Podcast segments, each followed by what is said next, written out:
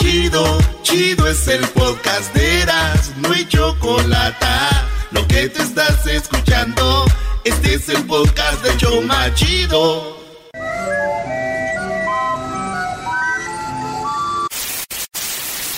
Señoras y señores, aquí están las notas más relevantes del día. Estas son las 10 de Erasmo.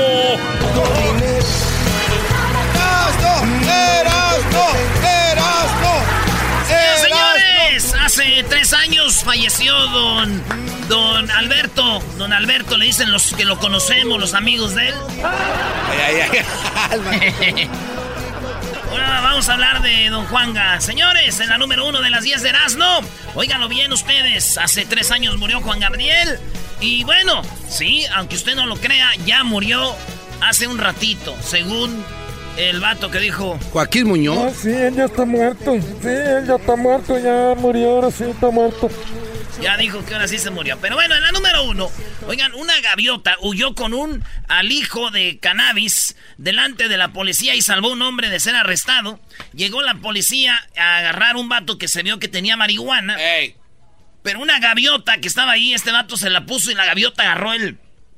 Pues este, la mota y se la llevó. Los policías no tuvieron pruebas de que él tenía marihuana, pero ellos saben que la tenía, pero no hay pruebas. Entonces, estás libre, maldita gaviota, se llevó la marihuana. Esto pasó el 21 de agosto, allá en Suecia.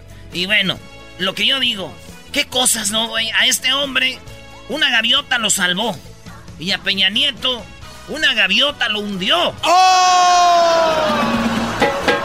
Claro que sí, vamos a recordar la Casa Blanca, la Casa Blanca que nunca se robó la gaviota.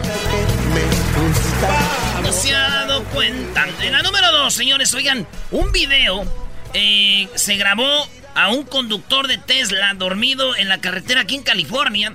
Lo vieron aquí en el 5 en Los Ángeles y fue una noticia mundial porque se supone que el carro Tesla solamente se maneja si tú tienes las manos al volante, se maneja solo. O sea, una cosa es que se vaya solo y todo, pero tiene que tener el sensor de que estás ahí, güey, porque si no alguien le da vuelo y se va. Acuérdense, sí, güey, aunque tú hagas esa cara, entonces están todos diciendo, this is not, this is not good. Para rato van a andar los carros solos, nomás le, lo prendes y le das automático y se va, güey. Tienen que tener al hombre despierto. No, mira, por aquí, no, mira, bro- Brody, no necesariamente sí, pero si hay sensores, por ejemplo, yo en mi carro, si yo agarro el celular, mi carro me dice que deje el teléfono. Y también, si estás volteando a otro lado, te dice, ojos a la carretera. No, ustedes pues tienen carros caros ustedes, güey. Pero la cosa es de que lo vieron dormido, es un asiático, güey. Y yo ay, digo, ay, chequen bien, ¿qué tal si el vato nomás parece que iba dormido, pero este es un coreano? Ay, ah, ¿Cómo que maneja mejor Tesla que él? pura No. envidia, no respetan. Exacto, prefiero dejar ir solo al Tesla que un chino, güey. Este güey. Oye, la número 3. Los dueños de perros tendrán que limpiar los orines de sus mascotas en Sevilla. Ahorita la gente limpia la popó, pero ya va a entrar una regla en Sevilla que hay que limpiar o hay que echarle agua donde orinan. Ah, qué Y yo buena. digo, pues si vas a limpiar la popó es cierto, güey. ¿no? Claro. Es como no bajarle a la taza del baño. Es correcto. Entonces están con esta nueva onda de echarle agua donde orinan tus perros. Sí, güey. Y las señoras, este... Dijo un perro, güey. Dijo un perro, ¿y qué? ¿Las señoras van a venir a limpiar los miados de ustedes, los borrachos? los borrachos. ¿Perdiste los miados de los borrachos? Yo vi que andan poniendo esa ley y quién va a venir a limpiar los miados de los borrachos. Oye, Que sufrir, que lloren, que vivir. En la número 4 asiste a un bautizo en Inglaterra y amanece ebria en una fiesta en Ibiza. Según esta mujer fue a un bautizo en Inglaterra y se puso chido el ambiente. Es vez que dices, güey, cuando andas aquí en LA y dices, vamos a Tijuana. Ey. Sas. Según ella, esta mujer empezó el, el desmadre en un bautizo y luego acabó en Ibiza, que viene siendo la isla del pecado, güey, donde hay drogas, sexo, hay una locura en Ibiza. Rock and roll. Terminó allá y no pudo regresar porque no tenía el vuelo. Pero ella dice que se acuerda, como que subió al avión, no se acuerda bien. Iba borracha casi y entonces despertó en Ibiza y dijo, what the? Desde Inglaterra, güey. Y yo les voy a decir, aquí queda claro una cosa, güey. Todos se la creyeron, güey. Esta vieja nunca fue al bautizo, güey. Se fue a poner peda allá a Ibiza. O la otra, Brody, que, digo, fue a que le bautizaran el... El chiquito. ¡Ah! ¡Qué No, no, Sí, Brody, fue al bautizo, ¿cómo no? Creo que era más eso que dijo el doggy, ¿eh?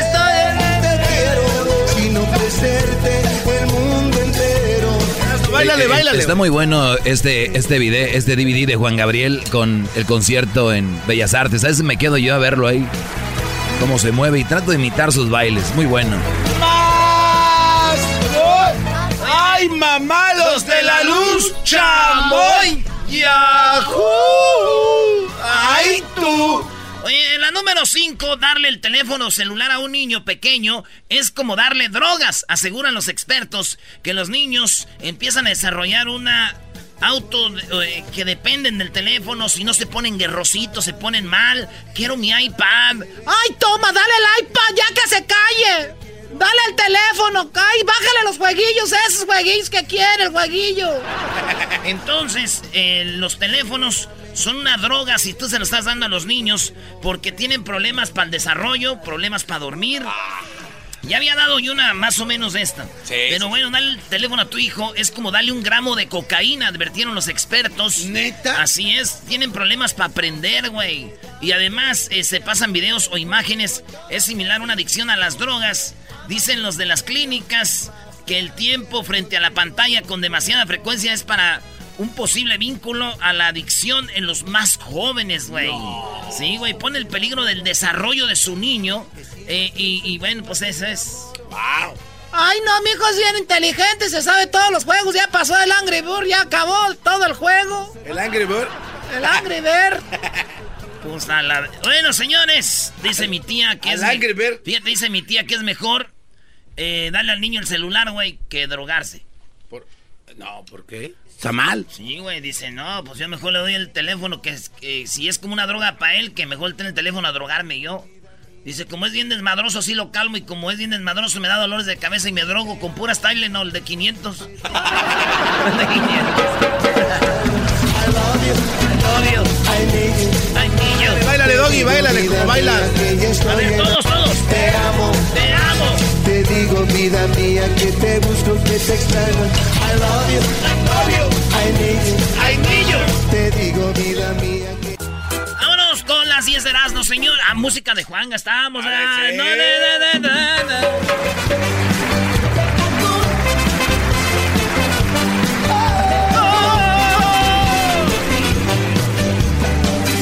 extraño tanto para cuaro Parácuaro. con tus mañanas de sol. Te extraño tanto para cuaro O sea, don Juan Gabriel es un gay que si me hubiera dicho que si anduviera con él, si hubiera andado con él, güey. Es Juan Gabriel, güey. O sea, imagínate, güey. Que hubiera dejado dos, tres casitas ahí en Parácuaro, güey. O sea, ibas a vender Nada más tu por cuerpo. sexo. Por tres casas en Parácuaro y en Sinsunzán. Andaba con una- unas morras así que medias acá cuando andado pedo y no me he dejado nada, güey. Pura tristeza te Yo pedo con Juan Gabriel que me oye, mijo, ¿por qué te estás emborrachando? Pues mire, usted no la emoción quiere que ande con usted, quiero no saber lo que está pasando.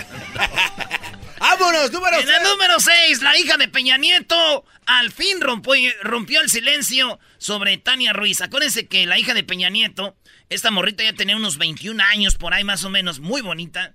Ella llegó con Peña Nieto, con la gaviota, vivieron juntos. Sí. O sea, fue su primera madrastra. Ahora ya tiene otra madrastra, la novia de Peña Nieto. Bebé de y le luz. preguntaron, ¿qué onda con la Tania? ¿Cómo que les cae chido o qué? Y esto es lo que dijo la hija de Peña Nieto, la nueva novia de su pa. Muy bien, mi papá está súper bien. Está rehaciendo su vida, está jugando golf, lo que le gusta, tiene, pasa tiempo con nosotros, con sus amigos. Muy, muy bien. ¿Cómo han aceptado ustedes a, a Tania? Porque los vemos muy enamorados. Nos cae muy bien, la verdad, nos cae muy bien y pues claro, respetamos 100% la relación y lo que nos importa es que él esté feliz. La queremos, la respetamos, o sea, hace muy feliz a mi papá y tienen una buena relación. Nos llevamos bien con ella. Nos llevamos muy bien, claro, o sea, obviamente. Entonces dice que se lleva bien con ella. Y luego le preguntaron, ¿y cómo te llevas con la gaviota? Tu ex madrastra. Madrastra. O sea, güey, tu ex madrastra. Nos llevamos muy bien, claro, o sea, obviamente siempre hemos tenido muy buena relación entre hermanos y nos queremos y nos respetamos como siempre. ¿Hay comunicación con Angélica? ¿Cómo está ella? Bien, está muy bien, está con mis hermanas, igual que como mi papá con nosotras. Ella pasa tiempo con mis hermanas y están en- igual en familia. Con calma y pues fluyendo, ahora sí que no podemos hacer más. Entonces le preguntan también que qué onda de que su papá puede ser que lo echen al bote, ya ves que andan investigando a Peña Nieto y dice, no, pues con calma, tranquilos, dice mi novia, esta Pauli, Pau, y eso dijo. Con calma y pues fluyendo, ahora sí que no podemos hacer más. Y siempre van a sacar cosas nuevas, siempre va a haber algo. Nosotros somos, sabemos quiénes somos, conocemos nuestros valores, o sea, mientras sepamos quiénes somos, nada, nada nos va a afectar. Oye, yo, yo, yo no dudo de lo que dice esta muchacha sobre su padre, pero el papá nunca, no, no siempre le va a decir la verdad. Hija, acabo de hacer ahorita fraude en esto, ¿no? Va a llegar y le va a decir. Entonces él dice hay que ser buenos y todo el rollo, ¿no? Entonces, digo, para que... eh, y, pero ella mete las manos al fuego por dice, Nosotros tenemos nuestros valores. Pero nosotros sabemos cuáles son los valores de Peña. Se dejó manejar. Yo, yo dudo que Peña no es mala persona, Brody. Es nada más un Brody. Muy inocente, Muy- tal vez, ¿no? No inocente, muy... Digo, bueno, eh, eh, Bueno, señores, eso es lo que pasó. Yo no sabía que tenemos analistas políticos, pero ahí está la opinión del doggy. Oye, digo, está bien que esté muy feliz y todo el rollo, pero que vayan practicando, ¿no, güey? De, de a ver cómo le hacen ir a visitarlo allá al reclusorio. ¡Ah! No te pa- No, Brody. Deja en paz al licenciado Copetes, por Oye, oye, hablando de eso, eh, en la madrugada. Saludos a toda mi banda de Bell Gardens. Ahí por el 710 y la Jabonería. Florence. Y la jabonería y la, y la Eastern. ¿Tú cómo te llamas? Yo soy aquel. Así, señores, saludos a toda la banda de Bell Gardens, pero sí, güey, el vecino. Se, despe- se, se acostó y desperté y todavía con música de Juan Gabriel, güey, a todo volumen. ¿Neta? Sí, güey, y dije, le voy a llamar a la policía porque ya mucho ruido, güey, pero después dije, ¿qué necesidad? ¿Para qué tanto problema, güey? Necesidad, ¿Para qué tanto problema? no hay como la libertad. ¿Qué? Qué buen chiste, Brody. Eh, ¿Qué más? Bueno, en la número 7 se comió el corazón y el cerebro de su ex. Este vato ya había matado a su novia en el 98 y salió libre en el 2003. Porque cuando mató a su novia en el 98 dijeron que tenía problemas mentales, güey. Pero ese mismo día le dio un balazo a su mamá, güey. Pero el balazo se le quedó en la adentro de la cabeza. No es chistoso, pero como a cabañas. Le dieron el balazo y se le quedó la bala ahí adentro. Fíjate, mata a la, a la novia, le da un balazo a su mamá y su mamá vive. Años después, hace poquito, se dan cuenta de que mató a su novia. Fue a su casa, la mató y se la empezó a comer, güey. Este, dijo aquí, corazón, butch, como cuando vas a los tacos, güey. Ah, o sea, comer de verdad, comer, no de... Comer, le sacó el corazón. Se, no, no, de las... No. No de la otra comida. Todos nos hemos comido a la novia, pero así no. Entonces, este vato se la comió y la abrió, güey. Entonces dice eh, su abogado, está mal, muchacho. Ese muchacho está mal. ¿A poco quién se va a andar pues comiendo el corazón de una persona? Entonces dijeron, pues, ¿le dan la pena de muerte o no? Pues sí, de, Sí, de- Fácil. Vámonos, ¿cómo no? de, de volada.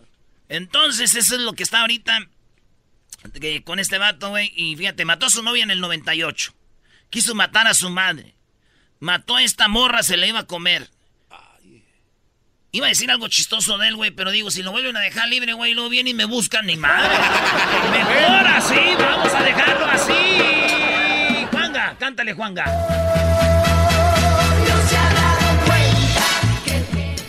Bueno, ya en la número 8 captaron a Wayne Rooney eh, entrando en un hotel con otra mujer. Él dejó a su esposa y a sus hijos en Inglaterra, Wayne Rooney de Inglaterra, para venir a jugar con el Washington DC. Pues el vato le va bien, es buen jugador, pero cuando fueron a un partido a Vancouver, el vato se agarró una morra. Pero alguien le, sa- le sacó fotos y fíjate que ahora se regresó a su cuarto. 4 de la mañana, parecía fiesta en el rancho de los huracanes del norte. Estamos nosotros, somos huracanes del norte. Y fíjate, a las 4 de la mañana se metió al hotel y vieron, güey, que iba Rooney con una viejota. Y su mujer se enteró de en Inglaterra y que le dice, vente pa, vente pa acá. Renuncia al equipo y vente con tu esposa y tus hijos. Le dijo, fíjate. sí, güey, y se quitó el anillo y todo. Dice, un desmadre la señora, güey. Él también se lo quitó, pero Eso fue en otro lado. Entonces, eso es lo que pasó con Wayne Rooney. Ahí hay fotos, hay videos, Luis. ¿Sabes si pones a Wayne Rooney entrando con, con su jury? Para que no lo vieran a Rooney. Esto Ah, no, la fiesta llegó, llegó al hotel a las cinco y media de la mañana, güey. Como si hubiera mucha diferencia. Dijo ella que lo que hizo él está fuera. Fíjense, futbolísticamente les voy a dar este punch. A ver.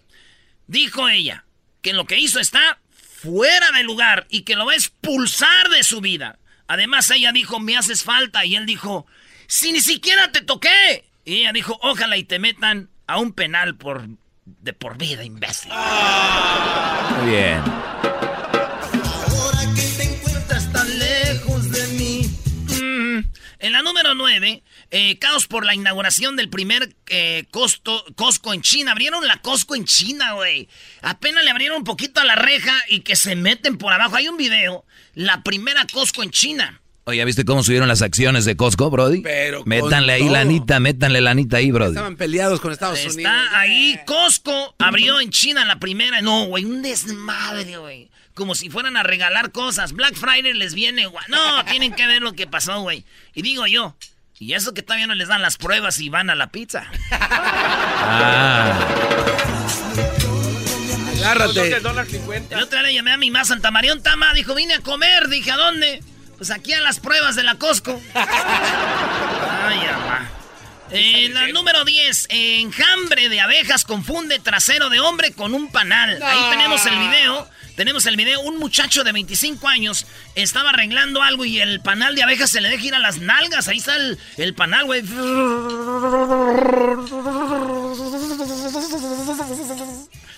Ahí está el panal en la. Y lo graba, güey. Un panal se fue a las nalgas de alguien. Hay video. Ni, si- ni siquiera diga, no es cierto, te la inventa. Ahí está, güey. Imagínate, güey, te puede un panal en la cara, en el hombre, pero en las nachas, güey. Investigué yo y dice su compadre que no le sorprende porque las nachas de su compadre son muy dulces.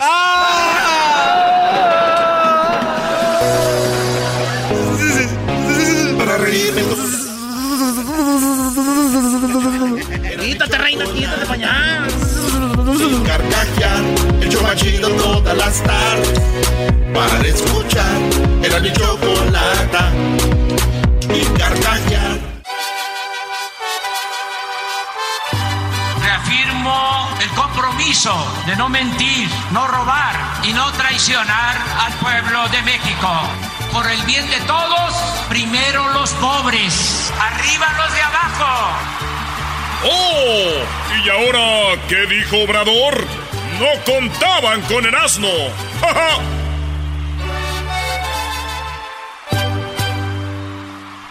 Choco, chocolate, chocolata hermosa. ¡Oh! Te iba a decir otra Sí, cosa. no, no, no se ponga nervioso conmigo. Tómala por pen. Muy bien, en un ratito vamos a hablar con César, que es un amigo mío y además él trabajó con Juan Gabriel haciendo algunas producciones muy padres. Van a ver al ratito. ¿Por ahí ¿eh? caminaste tú, Choco, o qué? No, no, no, no. Eh, bueno, a ver, ¿qué dice? El amor eterno sí existe. La canta Juan Gabriel y dura 3.42 minutos. Wow, Choco, vienes a echarle O sea, Garbanzo, esos chistes son como para cuando no estás hablando de Juan Gabriel, porque es muy obvio.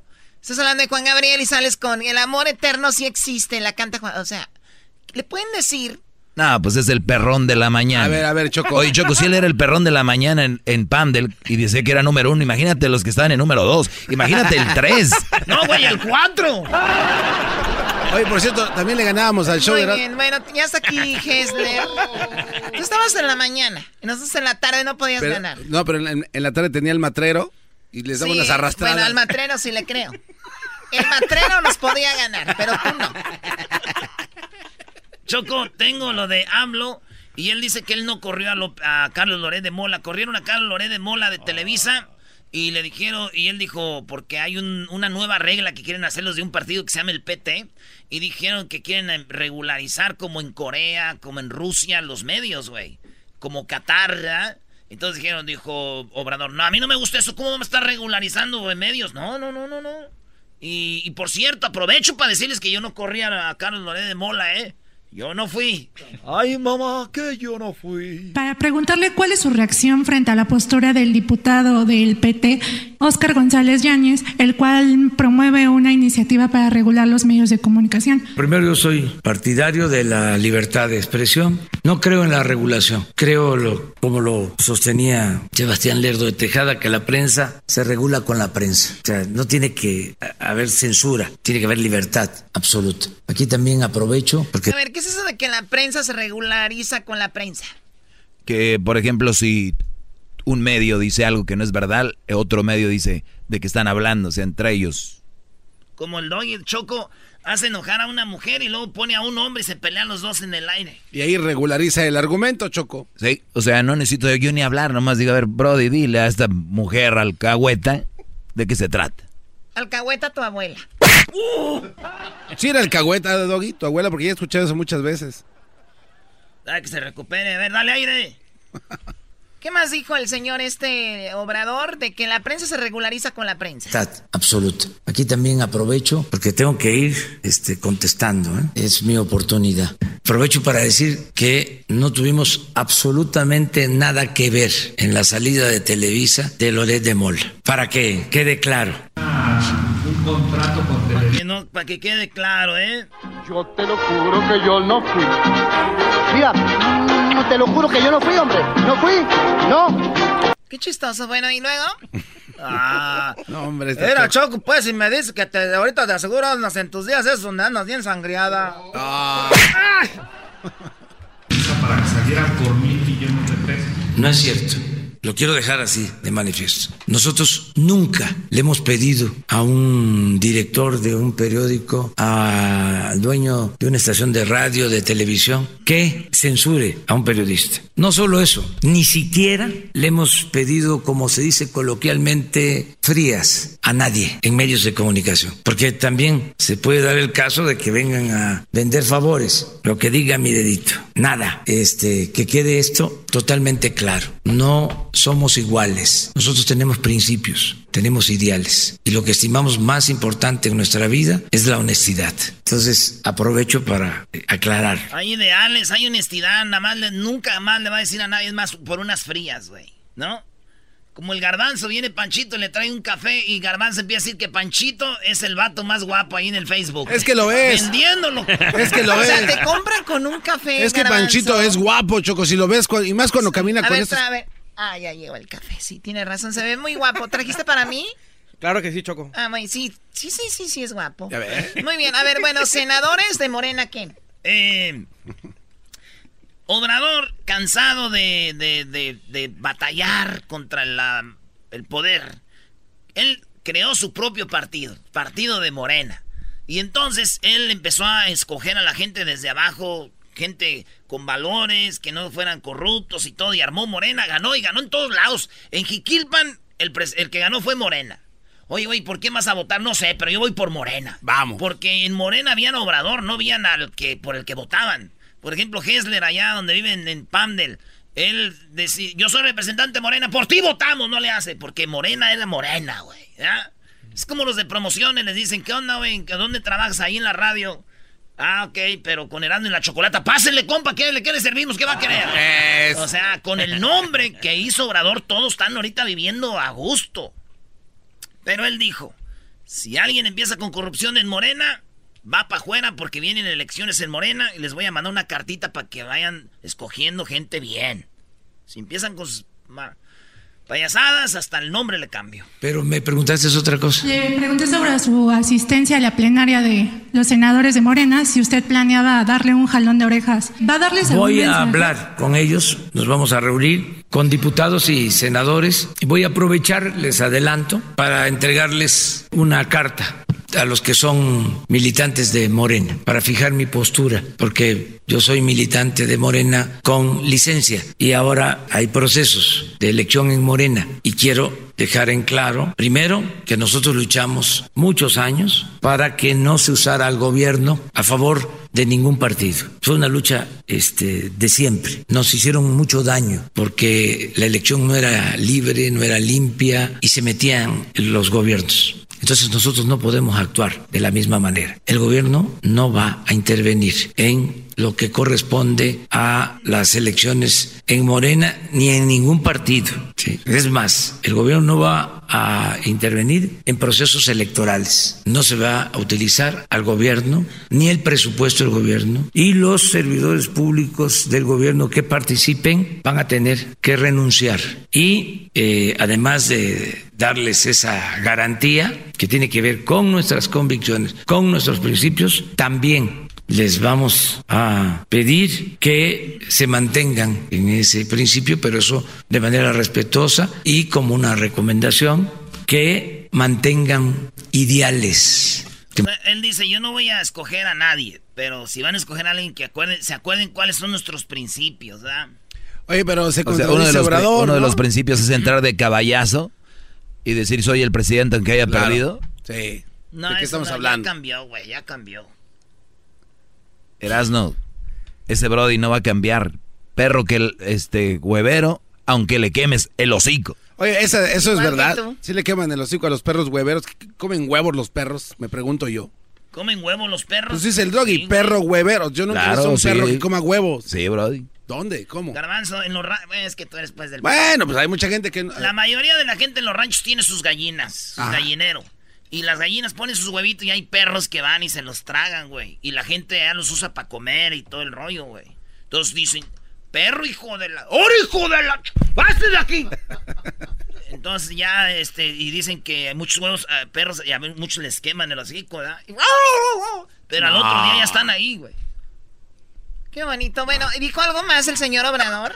Mantengan principios, porque lo que acaba los partidos es el pragmatismo, la falta de ideales, la falta de principios, el buscar triunfar a toda costa, sin escrúpulos morales de ninguna índole. Eso es lo que acaba a los partidos, la ambición del poder por el poder. Entonces, que se ponga siempre por delante el, el interés general, el interés de la nación. Es muy lamentable que partidos que surgen defendiendo causas justas terminan muy mal.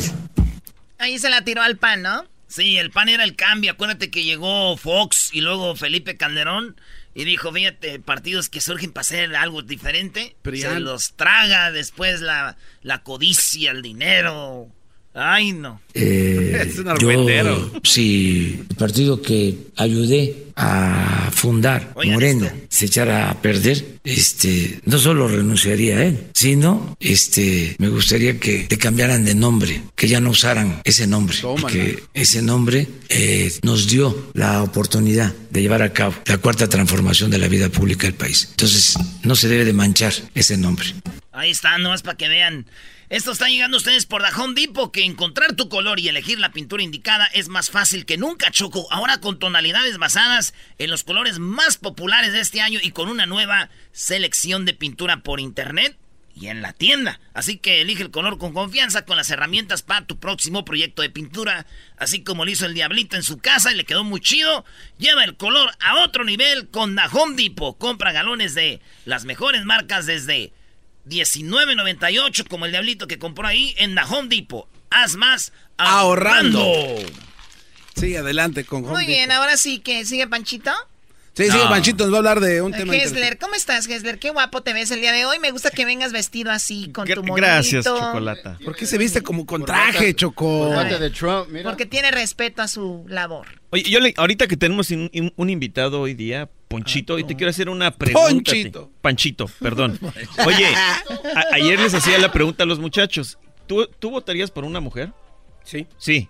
Ok, perfecto. Bueno, hoy, Chocolata, también quiero platicarles un poquito. Queda bien. Ay, sí, ¿por qué? Va, ¿por qué, ¿por qué votarías por una mujer, Panchito? Depende de... Bueno, tiene que ver qué propuestas ah, ah, ya cambió, ya cambió. Hombre. la pregunta fue, ¿votarías por una mujer? Sí, sí. Pero ahora ya preguntó por qué. Pues pero, estás, estás, gordito, tú puedes votar con o sin mujer. ¡Oh! Se aventó un chiste. La... ¡Ah! La reina. ¿Ya lo llevamos así, Choco? Sí. You suck. Ok, a ver, ¿qué pasó? A ver, Hessler. Bueno, lo que pasa, lo que pasa es de que quería platicarles un poco de Elizabeth Warren y por qué es, es una muy buena candidata. Una, una de las razones es de que ella no está recibiendo ningún dinero de compañías eh, grandes. Eh, Solo estar. Perdón, Hesler, por interrumpirte. Dime. Ahorita que dices, ella no está recibiendo dinero de compañías grandes. Eso quiere decir que muchos políticos reciben apoyo de grandes empresas, las empresas, con la finalidad de que esos políticos en el futuro les ayuden. Estás queriendo decir que, su, que ella va limpia y no va a estar haciéndole después favores a nadie. Exacta. Gracias, Chocolate. Si quieres, tú puedes hacer el segmento, Choco. ¿Qué no, más, Kessler? No, es, en realidad ella simplemente está recibiendo donaciones de gente como nosotros, de 5, 20 dólares. Ustedes pueden ir a su página de internet y hacer una donación. No, aparte de esto, este, eh, uno de sus ideales o de los planes que ella tiene es este crear un tax para la gente que tiene muchísimo dinero. Hola Choco, ¿cómo estás? Buenas tardes, chiquitina. pero yo sé que la Choco está de acuerdo en esto. ¿Sabes por qué chocolate? Ya paga un chorro de También hay que ver cuánto. Oye, ¿cuánto vas a donar a la campaña del resorte?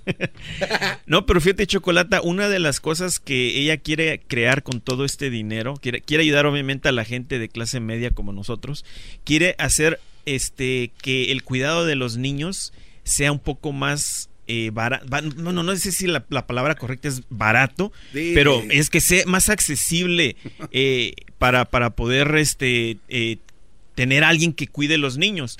¿Y por qué esto, Chocolata? Porque fíjate que ella cuenta una historia de que cuando ella era joven y ella era maestra, tenía dos niños. Y un día una tía de ellas le llamó y le preguntó, este, ¿cómo estás, Elizabeth? Y lo primero que ella comenzó a hacer es comenzó a llorar y ah. decirle, tía, fíjate que eh, eh, no puedo cuidar a mis dos hijos, estoy haciendo un muy mal trabajo, no puedo trabajar y cuidarlos, no tengo suficiente dinero para pagarle a alguien. Entonces la tía lo que hizo fue le dijo, ¿sabes qué hija? Le dice, en dos días llego a tu casa y yo te ayudo a cuidar a los niños. pero ¿sabes qué, Chocolata? Lo increíble de todo esto es de que la tía se quedó en su casa por 16 años cuidando a los hijos de Elizabeth. ¿No crecieron o qué? No, pero pues imagínate, tuvo que ayudarle con los muchachos. Podemos aterrizar este avión, Chocó. aquí es cuando quieres hablar bien de alguien, pero ya después ya la historia no cuadra, bro, de 16 años. Bueno, mi hijo tiene ahorita cuatro. Necesita alguien que lo esté ayudando. o vas a hablar con Elizabeth para que venga. Un día quizás lo tengamos acá. Un día de... Bueno, Chocolata, La, verdad, este, e, ella tiene muy buenas ideas, eh, quiere lo mejor para la clase media y definitivamente es una muy buena una muy, muy bien ahí está. tenemos eh, parte del vocero de Elizabeth Warren y, bueno eh, has hablado bien de también de tu de tu abuelito y también Sanders. de, oye qué onda con Barney del otro del Joe Biden. de Biden. Ahí están esos son los ah. candidatos demócratas. Donald oye Donald Trump está allá ya va el muro no pobre Donald Trump o como dice ya como está buscando el voto ya está abajo no sabe cómo ya está empezando a hacer el muro a la carrera y trabajadores paisanos, ¿eh? Oye, la chamba es chamba, güey. ¿Sabes qué acaba de a, levantar eso? Chamba es chamba, güey. Igual qué bueno que lo hagan los paisas para que lo hagan medio madreadón, güey. Oye, ah, Choco, ¿sabes? Hace unos días, ¿te acuerdas que platicamos acerca de que Elizabeth Warren tenía mucha gente en sus... Sí. Eh, pues, ¿qué crees? Trump en su cuenta de Twitter ya hizo un comentario acerca de eso y, ya, la está sintiendo. Ya le dolió. Ya, le, dolió. a ver, no hables así de naco, ya la está sintiendo. Ah. Eso no está bien. Bueno. bueno, regresamos con los super amigos, que esa es la parodia que presenta Erasno en este bonito programa a nivel nacional. Síganos en nuestras redes sociales, arroba, en Twitter, arroba Erasno y la Choco en Instagram como arroba Erasno y la Chocolata y en el Facebook Erasno y la Chocolata y con la palomita azul. No sigan cuentas piratas porque se van a ver muy mal y además le van a caer muy mal a su familia. Ah. regresamos. Oye, Choco. si tu hija se llama Ivana, dile nomás na. Así te ahorras el IVA. Y ya sabes, ¿no? Eres un Recomiéndenme un contador porque ya corrió el que tenía. mi chocolata y carcajear, el yo machido todas las tardes. Para escuchar, era mi chocolata y carcajear.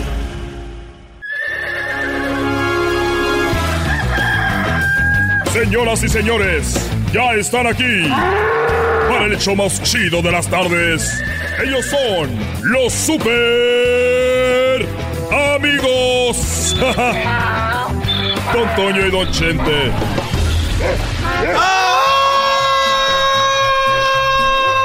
¡Ay, mis hijos!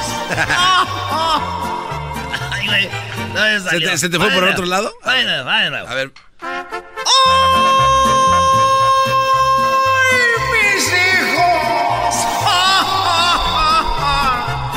La mujer tiró a los niños, no los hallaba. Se le perdieron. Después dijo que estaba loca. Después quería a todos los niños y ahí andan todos asustados. Les van a asustar, les van a jalar las patas. Si no te portas bien, va a venir la vieja llorona y te va a llevar. ¿Para qué la quiero? Si luego me va a tirar. Échele, don Toño, y su mariachi celestial. ¿Tú te crees mamá de los pollitos sin saber que te dejo? Ya no voy a cantar, voy a ver a aquel, voy a, ver a aquel muchacho, que ya lo vamos a ver muy pronto aquí.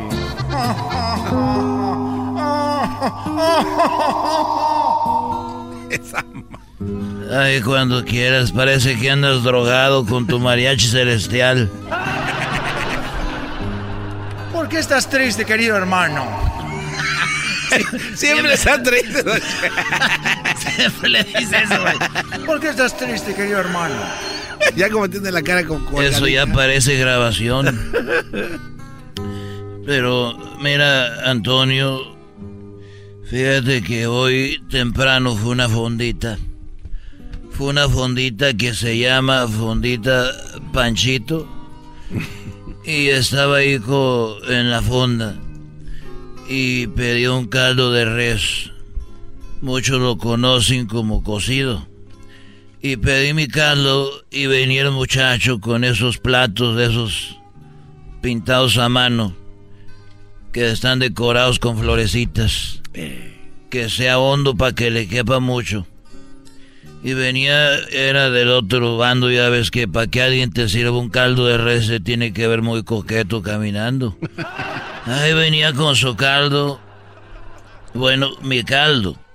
Bueno, era su caldo porque todavía no me lo comía y todavía no lo pagaba, pero iba a ser mi caldo y era el caldo de él que después iba a ser mío ya que yo lo pagara.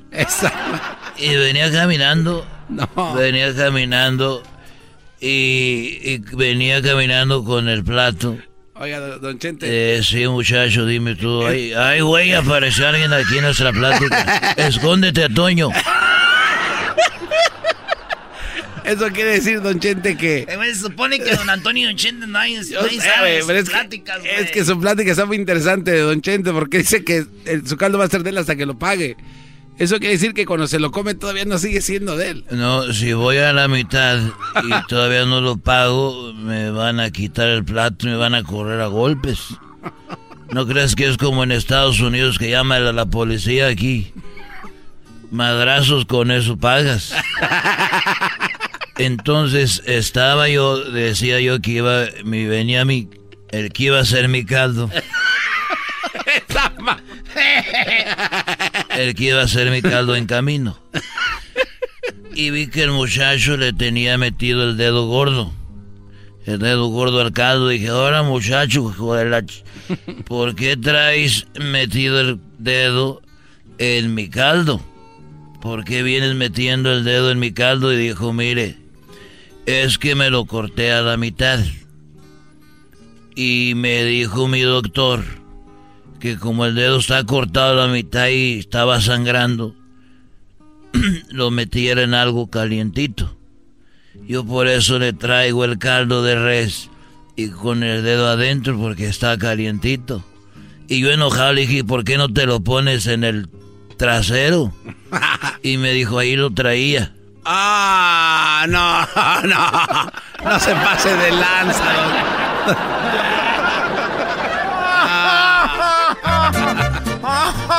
Hola, soy Lencha. ¿Cómo estás, papucho?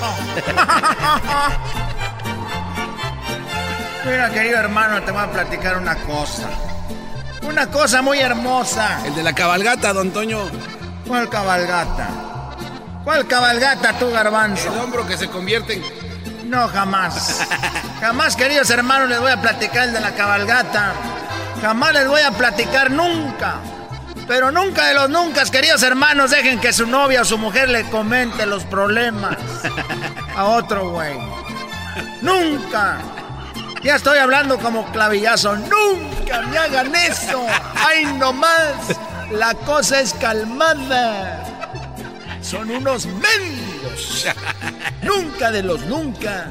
Dejen que su mujer le cuente los problemas a otro. Nunca dejen que su mujer llore en el hombro de otro, porque ese hombro se convierte en aquello en mano de albañil y va a acabar trotando como yegua salvaje.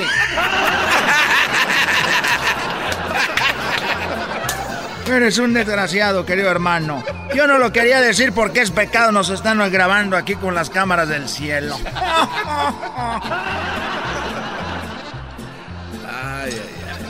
El otro día llegó un tipo y dijo, quiero que me des un tequila para acordarme de mi tierra. Y dijo el cantinero, para acordarte de, tu tierra un tequila, o sea que eres de Jalisco. Y dijo, así es. Y dijo el otro, quiero que me des un mezcal para acordarme de mi tierra. Y dijo,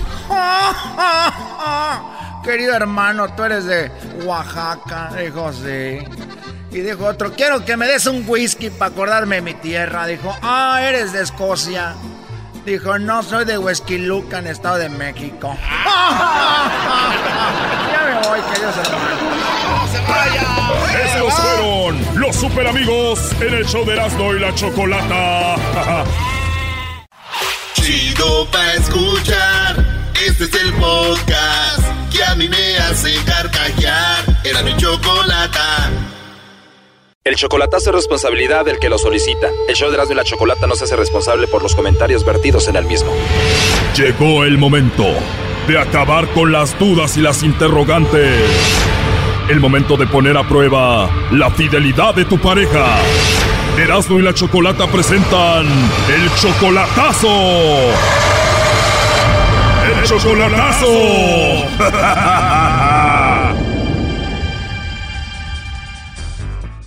Bueno, nos vamos con el chocolatazo a El Salvador y tenemos a Mario. Mario, buenas tardes.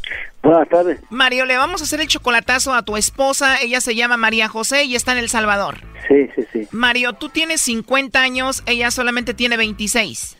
Sí. O sea, tú eres 24 años mayor. Sí, me la estoy manteniendo por 10 años. O sea, que tú te casaste con ella cuando ella tenía solamente 17 años. Eh, sí. Estaba súper chiquita. ¿Y ya tienen hijos? Sí, una niña de una niña de, de seis años. Tienen una niña de seis años. Tú la mantienes a ella, obviamente. Le mandas mucho dinero. Le mando 150 dólares por semana. 150 por semana son 600 dólares al mes. Al mes. Y aparte lo que me saca... Jen. 600 al mes aparte de lo que te saca de dónde? Pues me saca con mentiras. Te saca dinero con mentiras, como por ejemplo, ¿en qué te ha mentido? Eh, me ha mentido pues con forma de que ahora quiere que la, la- que la hermana, que según tiene una hermana, ¿entiendes? Y que quiere que le dé para la, la universidad. A ver, como que ella se inventó una hermana y dice que está en la universidad para que tú le mandes dinero y tú no conoces a esa hermana, no sabías que existía. Sí, no la conozco. Obviamente tú le mandas mucho dinero porque la amas y es tu esposa. Mira, mira, e- es mi sobrina. A ver, tu esposa María José viene siendo tu sobrina, Sí, pero tú la ves como tu esposa, tú no la ves como tu sobrina. no, Pero igual no deja de ser tu sobrina. sí, A ver, tú te casaste con ella desde que era una niña de 17 años. ¿Ella está de acuerdo con esto? eh, sí. Y dime la verdad, ¿todos en la familia saben que tú, su tío, estás casado con ella? Eh, su mamá también. Solo su mamá sabe. Mm, Ella estuvo en la cárcel como por 14 años. La mamá de María José estuvo en la cárcel, pero tú sí tienes un hijo con tu sobrina. Bueno, tu esposa. Una niña, Tienes una hija con tu sobrina. ¿Y viene siendo tu sobrina que hija de tu hermana? hija de mi hermana, sí. A ver, o sea que tú te enamoraste de la hija de tu hermana, o sea, tu sobrina es tu esposa. ¿Desde cuándo fue esto? Y cuando tenía 17 años. ¿Y María José dice que te ama? Eh, pues no sé, pues no. eh, Pero ella dice que sí. ella dice que sí. Bueno, Mario, a ver, entonces ella es 24 años menor que tú. Vamos a llamarle a tu sobrina esposa y va a ver si te manda los chocolates a ti. Ah, ok. No haga ruido, por favor. No. Ya tienen mucho tiempo de casados, pero tú la viste en persona apenas hace cuatro meses. Eh, estuve con ella, ¿entiendes? ¿Me entiendes? Agarraste tiernito y sobrina, primo, no perdonas. Sí. ¿Aló? Bueno, con María José, por favor. ¿Sí? Hola, María José, ¿cómo estás? Bien. Qué bueno, María José. Bueno, mira, te llamo de una compañía de chocolates y tenemos una promoción, María José, donde le mandamos chocolates a alguna persona especial que tú tengas. Todo esto es gratuito. No sé si tú tienes alguien especial a quien te gustaría que le mandemos estos chocolates, María José. Mm, no. ¿No tienes a nadie especial, María José? No, a nadie. Igual puede ser algún amigo, compañero del trabajo, de la escuela o algo así. Mm, este... A ver, María José, piensa en un chico que te guste mucho.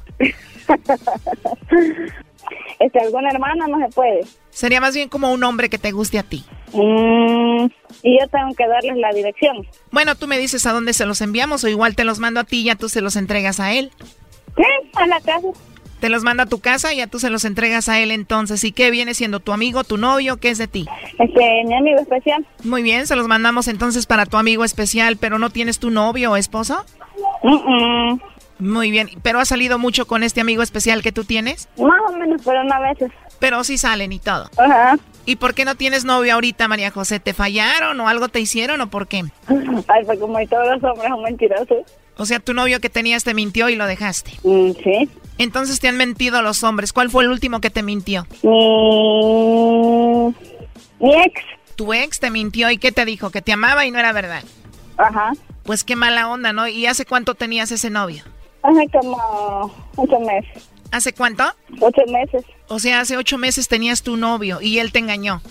Ajá, me engañó. Qué mala onda, María José. ¿Y con quién te engañó? ¿Con una amiga o con quién? Mm, pues no, no la conozco la mujer. Ni la conoces, pero tú amabas a tu novio de hace ocho meses? Ah, algo así, digamos. Pero lo bueno que eres muy joven. Tengo aquí que tienes tú como 26 años, ¿no? Sí. Ajá. ¿Y tu novio cuántos años tenía? 26 también. También 26. Pero bueno, eso ya quedó atrás. Ahora le vamos a mandar los chocolates a tu amigo especial que tienes. ¿Cómo se llama tu amigo? Carlos. ¿Carlos? No. Oye, pues hace ocho meses tenías novio, te falló y ahora tienes a tu amigo especial que se llama Carlos, al que le vamos a mandar los chocolates. ¿Y qué onda con tu esposo Mario? ¿Ah? ¿No conoces a nadie que se llame Mario? Bien. ¿Quién es Mario? Es una persona muy especial para mí. Muy especial para ti, pero no le mandamos los chocolates, ni él sabía que tenías novio hace ocho meses, ¿no? Adelante, Mario. Hola. Hola. Hola. Hola. ¿Cómo estás? No, oí todo pues lo que dijiste y, y no me gustó. De... ¿Y qué dije? No dije nada de malo. No, pues no. No, pues no. Oye, Mario, ¿quién es Carlos? El marido de ella. Que no. Le dije que era amigo, no le dije eso. Ah, menos mal que es nomás su amigo especial. Sí fue. ¿Qué onda con el novio que te engañó, que te mintió que de hace ocho meses? Sí fue. ¿Qué opinas de todo esto, Mario? Pues que es Carlos. Que no.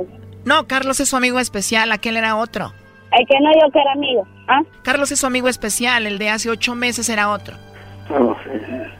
¿Y qué significa esta locura? Bueno, aquí Mario, tu esposo, nos dijo que te hiciéramos esta llamada para ver si tú no tenías a otro. Dice que te estás inventando una hermana para que tú le mandes mucho dinero y cositas así. Mm, eso él sabe que no es mentira. O sea, ¿tú crees que le debe de mandar dinero a tu hermana para que vaya a la escuela? No, eso fue salió de él, no de mí. Eso lo hizo él, no yo. Yo solo se lo comenté y él me dijo, es nada más. No lo estoy estafando ni nada otra vuelta, pero hasta cabrón están haciendo esto. Bueno, eso es lo que él nos dijo. Ahora, tú tienes 24 y él 50. Ajá. ¿No te importa la diferencia de edad? No. Teniendo 17 años, ¿cómo te enamoraste de Mario? ¿O qué fue lo que te enamoró de él? Todo, que es muy lindo conmigo y todo. Te enamoró todo, que es muy lindo contigo. Oye, pero él viene siendo tu tío, hermano de tu mamá. Ajá. ¿Y cómo te llegaste a enamorar de tu tío, siendo hermano de tu mamá? Mm. A ver, primero yo estoy viendo aquí ya muy cansado a Mario. ¿Por qué estás como cansado, Brody? No, mijo. Es que esta mujer, yo la agarré desde chiquitita. Pues sí, Brody, la conoces desde que nació, pues era hija de tu hermana, Brody. Desde los 17 ya era tu esposa. No, chiquitita. ¿No crees que María José, tu sobrina, ahorita tu esposa, se vaya a cansar de ti? No, no, no. Es que esa mujer es mía. Pero la verdad, ¿desde cuándo estuvo ella contigo? De los 17 años. A ver, María José, ¿pero qué pasó para que tú te enamoraras de tu tío? Porque nació. O sea, simplemente te nació amor por tu tío, pero ¿por qué crees que fue eso? Porque sí. ¿Te enamoraste de tu tío Mario nada más porque sí? ¿Y tu papá qué dice de esto? Mm, él no, no, no lo sabe. ¿O tu papá no sabe que tú estás casada con tu tío? No, no lo sabe todavía. Pero tu mamá sí lo sabe, que tú estás casada y enamorada de tu tío. Sí, ella sí. O sea, tu mamá sabe que tú estás enamorada de su hermano de ella y pero tú tienes una hija, o sea que tu papá sabe que tienes una hija, pero no sabe que es de tu tío. No. Entonces, ¿tu papá de quién cree que es tu hija? ¿Mm? De otro muchacho. Lógico. O sea, tu papá cree que alguien te embarazó por ahí y se fue, te abandonó. Ajá.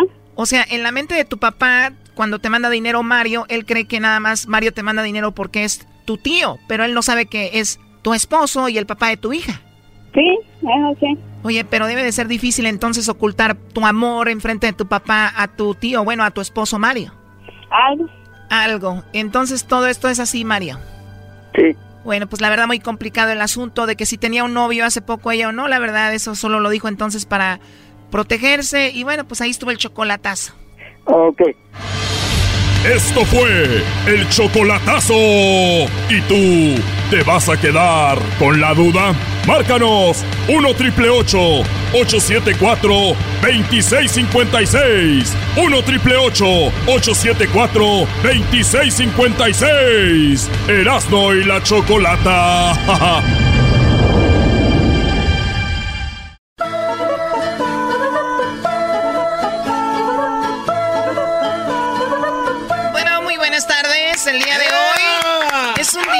bueno, un día como hoy murió Juan Gabriel hace tres años y escuchamos lo que sería su primer éxito de Juan Gabriel, que para muchos expertos de la música en ese momento, que una persona tocara y cantara ese tipo de música, le, siempre le habían cerrado las puertas, le dijeron, esa música no es a lo que estamos acostumbrados, no vas a pegar. Y Juan Gabriel, ante toda la, eh, la gente que se opuso, pegó con esta canción y la escucharon por todo México, obviamente Centroamérica y pues en Estados Unidos. Es la primera canción éxito de Juan Gabriel. que soy pobre, que me tiene que esperar. Choco, pero no crees que pegó porque los arreglos y todo. Pegó porque por la letra. O sea, pegó por la letra porque estamos bien pobres, todos bien jodidos, entonces no tengo dinero y les gustó. Eso, eso tiene mucho que ver, Choco, por favor. Bueno, puede ser, puede ser. Algo, ah, hubo una conexión. Igual él lo, lo escribió también. Y tenemos en la línea hoy para recordar un poco de Juan Gabriel, otra parte de él a sus tres años de su partida. Pues tenemos aquí a César, que César trabajó con él en algunas producciones y una de ellas, antes de presentarlo, fue esta canción con Carla Morrison, muy, muy buena la canción que se llama Yo sé que está en tu corazón.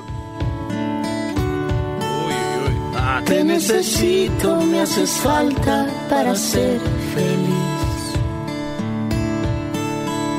No quiero ser una aventura, quiero ser de ti. Yo puedo ser tu amor, te puedo hacer feliz, pero parece que no quieres tú. Bueno, eso es por mencionar sola algunas de las producciones en las que trabajó César con él. Trabajaste en su disco de duetos, conociste a algunas personas mientras grababan esos discos. César, ¿cómo estás? Buenas tardes. Muy bien, Choco Bella. Aquí estamos, pues, este, parece mentira, tres años que se nos fue este gran señor, gran compositor, una leyenda de México. Y la verdad que, que me siento, pues, muy agradecido por estar esta tarde con ustedes, compartiendo un poquito de lo que viví con Juan Gabriel, que fueron muchos años, muchos años de aprendizaje, muchos años de, estar con él, llevándole su orquesta. Estuve ocho años director musical también con él, aparte de sus producciones, maquetas y todo eso. Director musical y trabajas en sus producciones. Oye, Ah, y entonces estar con él, trabajar con él. Ahorita estás trabajando con Gloria Trevi, estás haciendo más Ahora o menos la misma musical. labor, ¿no? Sí, soy el director musical de Gloria Trevi y ya tengo con ella siete años a raíz de que me salí de Juan Gabriel. Gloria me agarró y estoy con ella ya siete años y hemos hecho cinco giras y estamos ahora en otra más que comenzamos aquí en Fresno. Pues no es mensa la, no es mensa la Trevi, Choco, ¿ah? Este, también, oye, César, para nosotros que no sabemos que es un director musical de un artista? ¿Qué haces? Mira, pues yo me encargaba con Juan Gabriel y con Gloria, pues me encargo de buscar los músicos, de audicionar músicos, este, ver quién tiene el talento necesario para hacerlo, que sean buena onda y este, audicionarlos para que sean parte del equipo. Aparte de eso, escribir arreglos para la orquesta, estar siempre con el artista de la mano. eh, si el artista quiere, mira, aquí quiero extender la canción, aquí quiero cortarla, aquí quiero cambiarle de tono. Entonces estoy atento a que todo esté saliendo bien en el escenario. Estoy con un micrófono hablando con todos los músicos constantemente, diciéndoles qué hacer, dónde tienen que salir, van adelante ahora, ahora quédense aquí atrás, viene tú solo, sale para adelante, pégate la gloria. O sea, es como todo, todo, todo. ¿no? Estás manejando ahí eh, lo que Sí, mucha sí. gente no ve. Pero bueno, eso sí es con Juan Gabriel. Y mira que Juan Gabriel sí tenía un show espectacular y tenías mucho trabajo. Tú conociste a Juan Gabriel. eh, tengo un audio donde estás aquí en Tijuana antes de ir a un concierto y tú cantas una canción que es precisamente sí, sí, sí. esta y como que él estaba dando risa y dijo, a ver, a ver, cántale. Tenemos un audio en exclusiva que nadie tiene. A Vamos a ver. escuchar esto. Nadie tiene eso, ¿eh? Ah, de arriba. Venga, sí. Dale, dale, dale, grábala. Graba, no tengo miedo. hombre. Venga, venga, venga. Nace una estrella, sí. Tengo talento. Qué bárbaro, qué bárbaro. Te rompo el rojo. Y en la par del maestro aquí. La entrada es un poquito fuera de tiempo, nada más es sentir Sí, este. eh, fuera del... ¿Se imaginan ustedes las pláticas que llevan los artistas tras escena, Wow. los músicos, todo lo que sucede? campestre todo. Sí. o sea, yo me, me imaginé ella en su casa, ¿no? Haciendo la canción, cantando con una guitarrita y eso. Por eso la hice así bien, bien, bien, bien este, minimalística. Sin muchos instrumentos. Y aprovechar cada instrumento donde tiene que ir nada más. Sin... Aquí nomás le pone un poquito más de cariño. Como Sí, que sí, sí. está haciendo la- Ahí- Yo ocupo lo suyo, menos. Ahí se oye Juan Gabriel. ¿Qué te dijo? Sí, que le pusiera un poquito más de cariño en esa parte, no sé qué cosa por ahí. Ok. Y aprovechar cada instrumento donde tiene que ir nada más. Sin... Aquí nomás le pone un poquito más de cariño. Como Sí, que sí, sí. haciendo la- Yo ocupo lo suyo, menos es más. Sí, sí, sí, claro. Ah, qué bellos recuerdos esos. Ahí va. No se rían, no se rían. No se rían. El Juan ahí. No, man. Y aquí César va a interpretar esa canción en frente de Juan Gabriel. Imagínense los nervios. Te necesito, me haces falta para ser feliz. Voy a adelantar un poco. Sí, dale. Yo te propongo que me des una oportunidad.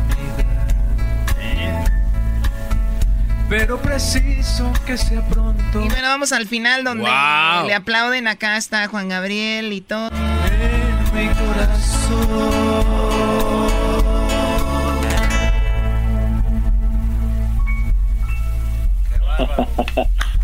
Qué lindo, qué lindo. Bueno, hago lo que puedo.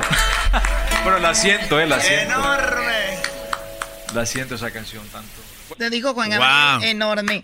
Oye, César, Sí. eh, tú grabaste esos discos. ¿Era muy picky a la hora de tú estar grabando? ¿Te decían, no, va otra vez, va de nuevo o no? Sí, era muy, era muy exigente. Él sabía lo que quería. Una de las cosas más importantes que aprendí de él es la confidencia que él tenía este, cuando grabábamos. Él siempre estaba atento a cada instrumento, a la afinación de cada instrumento. Tenía un oído espectacular. Hacía unas voces increíbles. Sin haber ido a la escuela, tenía un, un oído extraordinario. Cuando hacía coros, sacaba voces donde decía, wow, ¿cómo se le ocurrió esto? Flaco, es que no, así, así es. Pero ¿a quién se le ocurre, O sea, por ejemplo, eso? Tururú, tu, tu, tururú, tu, tu, tururú, tu, tu, tururú, tu, tu. Voy Tan, tan, por la calle. Eso es lo chido, güey. Oye, tenemos en el 2013, César, estuviste tú en uno de sus mejores conciertos que han dicho de Juan Gabriel en Bellas Artes, tú fuiste su director, escuchemos poco de lo que pasó ahí. Ahí tuve el honor de agarrar cuatro canciones. Esto, me acuerdo que en los ensayos había una canción de que yo le hice que me fascinaba mucho, me fascina mucho, que se llama, de, de- ¿cómo se llama? este Probablemente ya de mí te has olvidado y sin embargo hoy te seguiré esperando. Se olvidó otra vez. No me he querido ir. Esa. Y le hice un arreglo que, orquestal grandísimo. Entonces me dice, algún día lo vamos a grabar, flaco. Y me dice, en el Bellas Artes, ¿lo tienes listo? Le digo, no, pero lo puedo hacer ya de una vez. Lo tenía todo en la cabeza. Y me acuerdo que llegamos a ensayar con orquesta, teníamos 120 músicos. O sea, cuerdas, teníamos todo. Una sinfónica de México increíble. Entonces llegué al ensayo y el arreglo sonó solito. Y me acuerdo, nunca se me olvida ese momento que se me acercó, me dio un beso en la frente y me dice, flaco, gracias por estar aquí, tu creatividad y todo tu talento te tiene aquí. No, y es que eres muy, muy, muy creativo. Imagínate que te lo diga Juan Gabriel, alguien que es muy creativo, y muy talentoso. Es muy, muy, muy, muy padre. Oye, ¿y el beso que te dio en la frente sentiste bonito? Es lo que le iba a preguntar. No, bueno, ¿Hubo vamos a hablar de eso entonces. O sea, eh, te, ¿fue en la frente, frente o cerquita de la nariz? Ah, fue en la frente. Más. Muy bien. Oye, tú desde Nicaragua escuchabas a, a Juan Gabriel y un día eh, le dijiste que te gustaba mucho la canción, no se ha dado cuenta, ¿no? Sí, me acuerdo que tenía como 10 añitos y me gustaba la niña del lado de mi casa. Entonces la canción era perfecta para mí, porque la niña no se ha dado cuenta que me gusta, no se ha dado cuenta que la quiero y, y que anda en bicicleta y era exactamente lo que escribía esa canción, era lo que yo pasaba. O sea, tú eras un niño en Nicaragua y nunca imaginaste que iba a conocer al hombre eh, pues a Juan Gabriel. ¿Y tú cuando lo viste le, le, hablaste de eso? Sí, en el, estábamos en el estudio, entonces yo le conté la anécdota así, a Alberto le digo, hace muchos años en Nicaragua yo estaba enamorado de esta niña y, escuchaba esa canción, mas no sabía que era su canción. Me dice, ¿sabes qué, flaco? Móntala y toquémosla en el show para que tú te recuerdes. Y de esa fecha la tocamos en todos los conciertos. A ver, te digo que la montaras, o que montaras la canción que te gustaba, pero hicieron una versión como estilo Así. Hicimos una versión más, más guapachosa con metales, tú sabes, le pusimos otro sabor. Y quedó y la tocamos en todos los conciertos y la grabamos casualmente también. Porque hay muchas grabaciones de que tenemos, bueno, yo tengo, yo hice como 40 canciones de mariachi a pop que todavía están ahí. Están, están esperando su turno. Bueno, a ver, escuchemos. esta es la versión original de No se ha dado cuenta, ¿no? Sí. Esta es. No se ha dado cuenta y vamos a escucharla con tus arreglos, ya eh, la canción. Que me amas, todo esto no entiendo palabras que no. Desde nota, 1971 a 1997. Y aquí estoy. Wow. Y aquí estoy. Oye, me dices que hubo mucha gente que se quedó fuera porque obviamente no tenemos que decir nombres, pero cuando grabó el disco de duetos, hubo gente que fue a grabar con él o grabaron, pero él nunca usó esas canciones y ahí, ahí están. Tú tienes grabaciones que no nos vas a mostrar obviamente, pero hay canciones, em, pláticas, conversaciones, de oh, todo ahí grabado, tú los tienes. Muchas cosas. Tengo muchas cosas grabadas en los estudios, siempre pues dejamos la, el, en este caso la tape, el Pro Tools correr y él se ponía a hablar y nos daba consejos y tengo muchas grabaciones de eso.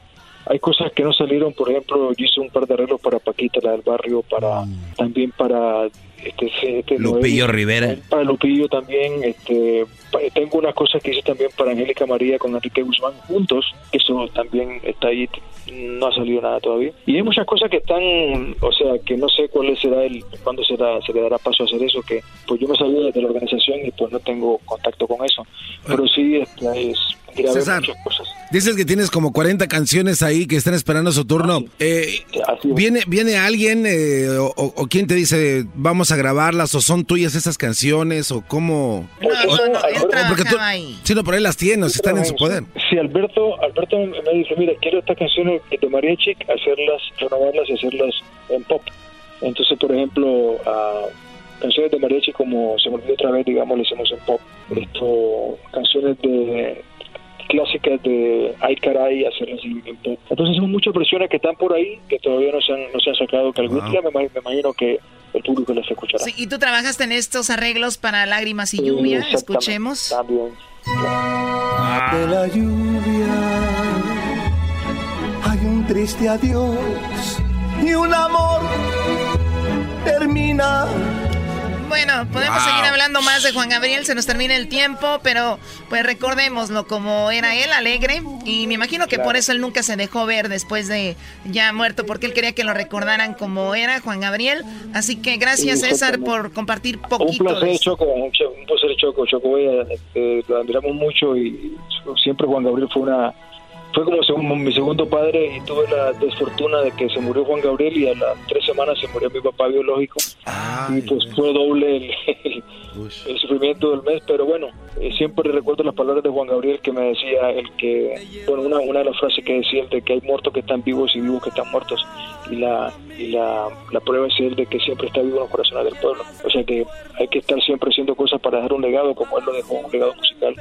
Impresionante, una leyenda. Y siempre sigo esos consejos que él me daba siempre, eh, 3, 4 de la mañana, platicando, escuchando música y muchas cosas lindas que aprendí con él. Y como los mandilones están vivos pero están muertos. ah, qué bárbaro. No, Gracias, César, qué bárbaro. Regresamos con el show de la chocolate.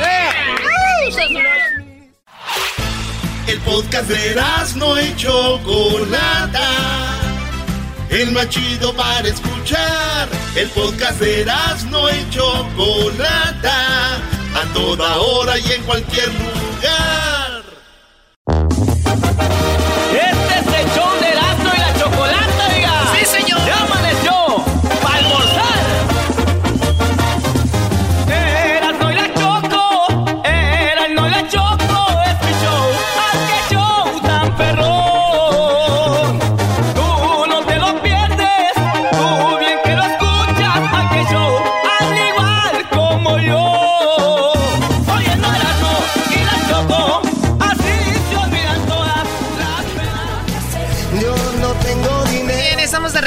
Aquí en el show de la chocolata. El día de hoy, bueno, esta fecha nos recuerda que hace tres años Juan Gabriel murió y bueno, para mí obviamente pues murió, no había por qué inventar algo así.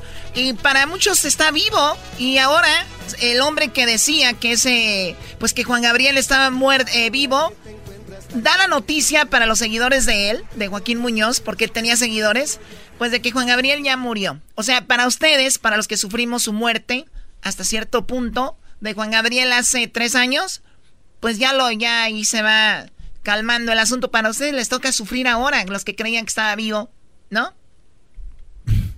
Eres una, una joya, Choco. Tu forma de hacerlo burlándote de gente como el garbanzo que creía que estaba vivo y otros es una joya. Debería, estás nominada al Marconi.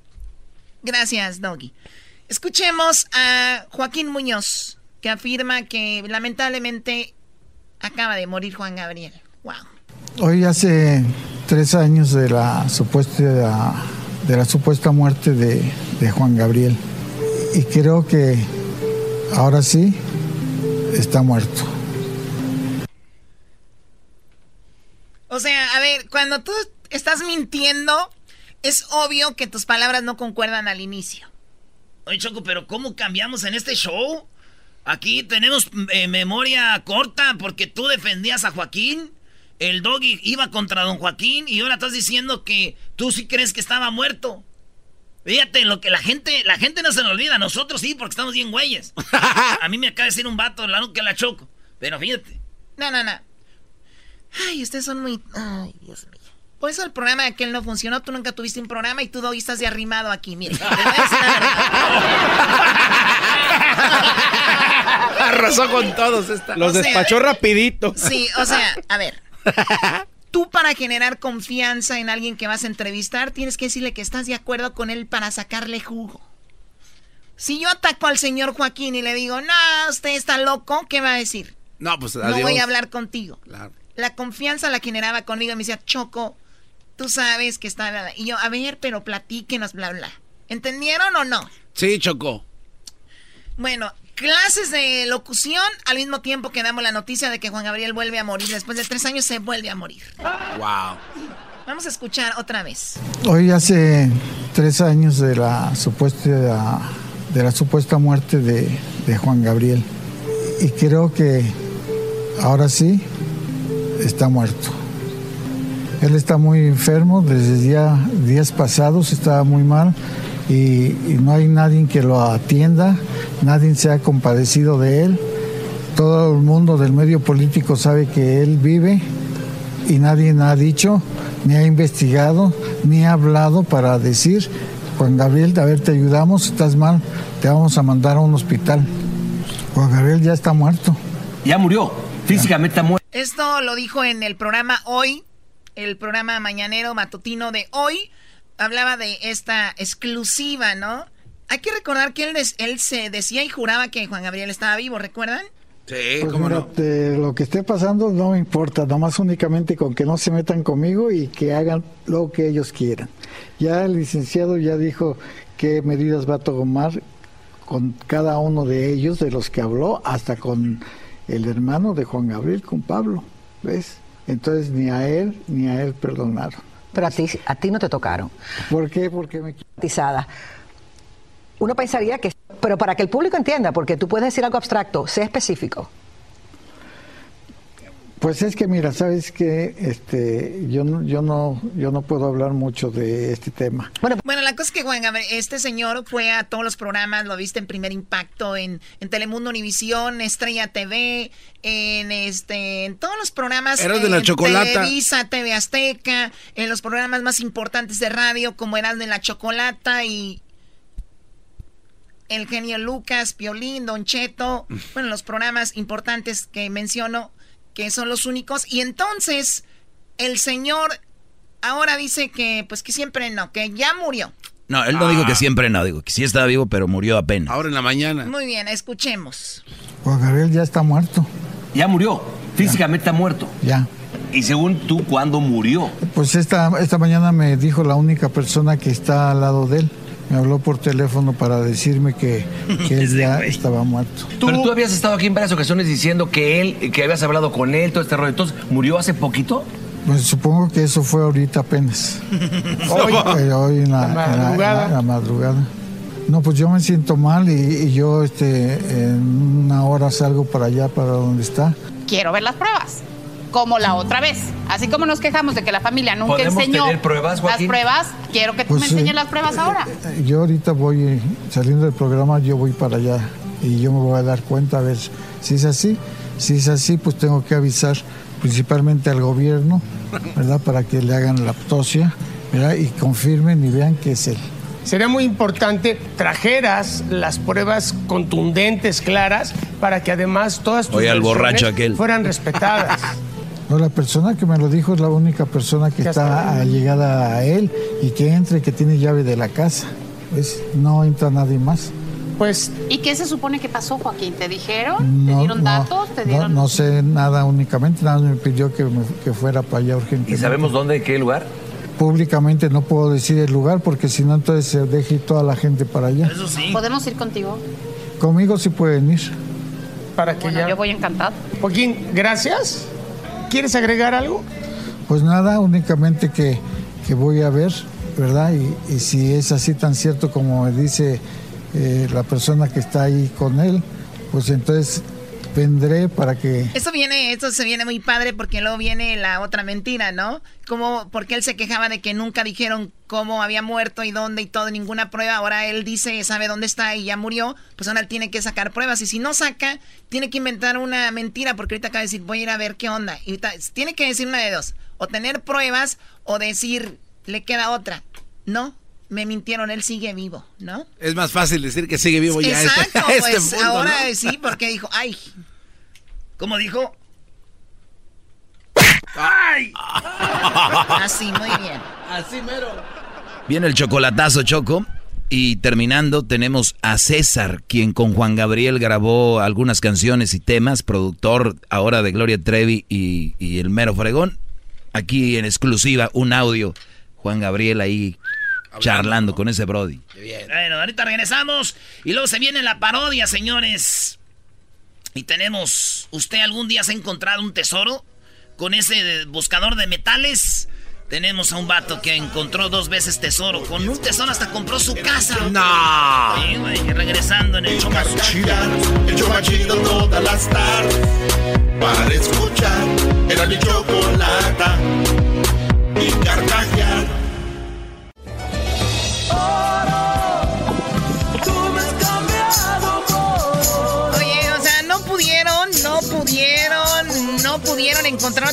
Canción más naca que esta de Bronco, por favor. Oye, Choco, el Eras nos encargó de la musicalización el día de hoy, así que una disculpa. No, no, no, no, sí, no excusen al enmascarado. Eso y qué, naco y qué, pero feliz. Choco, hoy es el día que vamos a hablar del oro, porque allá en España se encontraron 5.5 millones de. Eh, pues de. ¿Euros? pues en oro Y esto choco con un detector de metales. No man. Muy bien, bueno, a ver, pareja encuentra un tesoro de más de 5.5 millones con un detector de metales. El tesoro consistía, perdón, en 2.571 eh, monedas de plata con valor de entre mil y cinco mil cada una.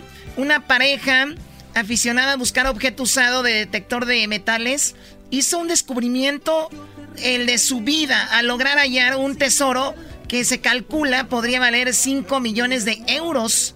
Así que además Adam Staples y Lisa Grace, ambos de 42 años de edad, eh, pues descubrieron nada más ni nada menos que de 2.571 monedas de plata, muchas de ellas en perfecto estado y cada una podría alcanzar un valor de entre mil y cinco mil euros cada una. ¿Cómo ven, señores, lo que acaba de pasar? 5.5 millones de euros. Y tenemos un experto en buscar oro, o por lo menos cosas de valor. Ellos se llaman Master Detector.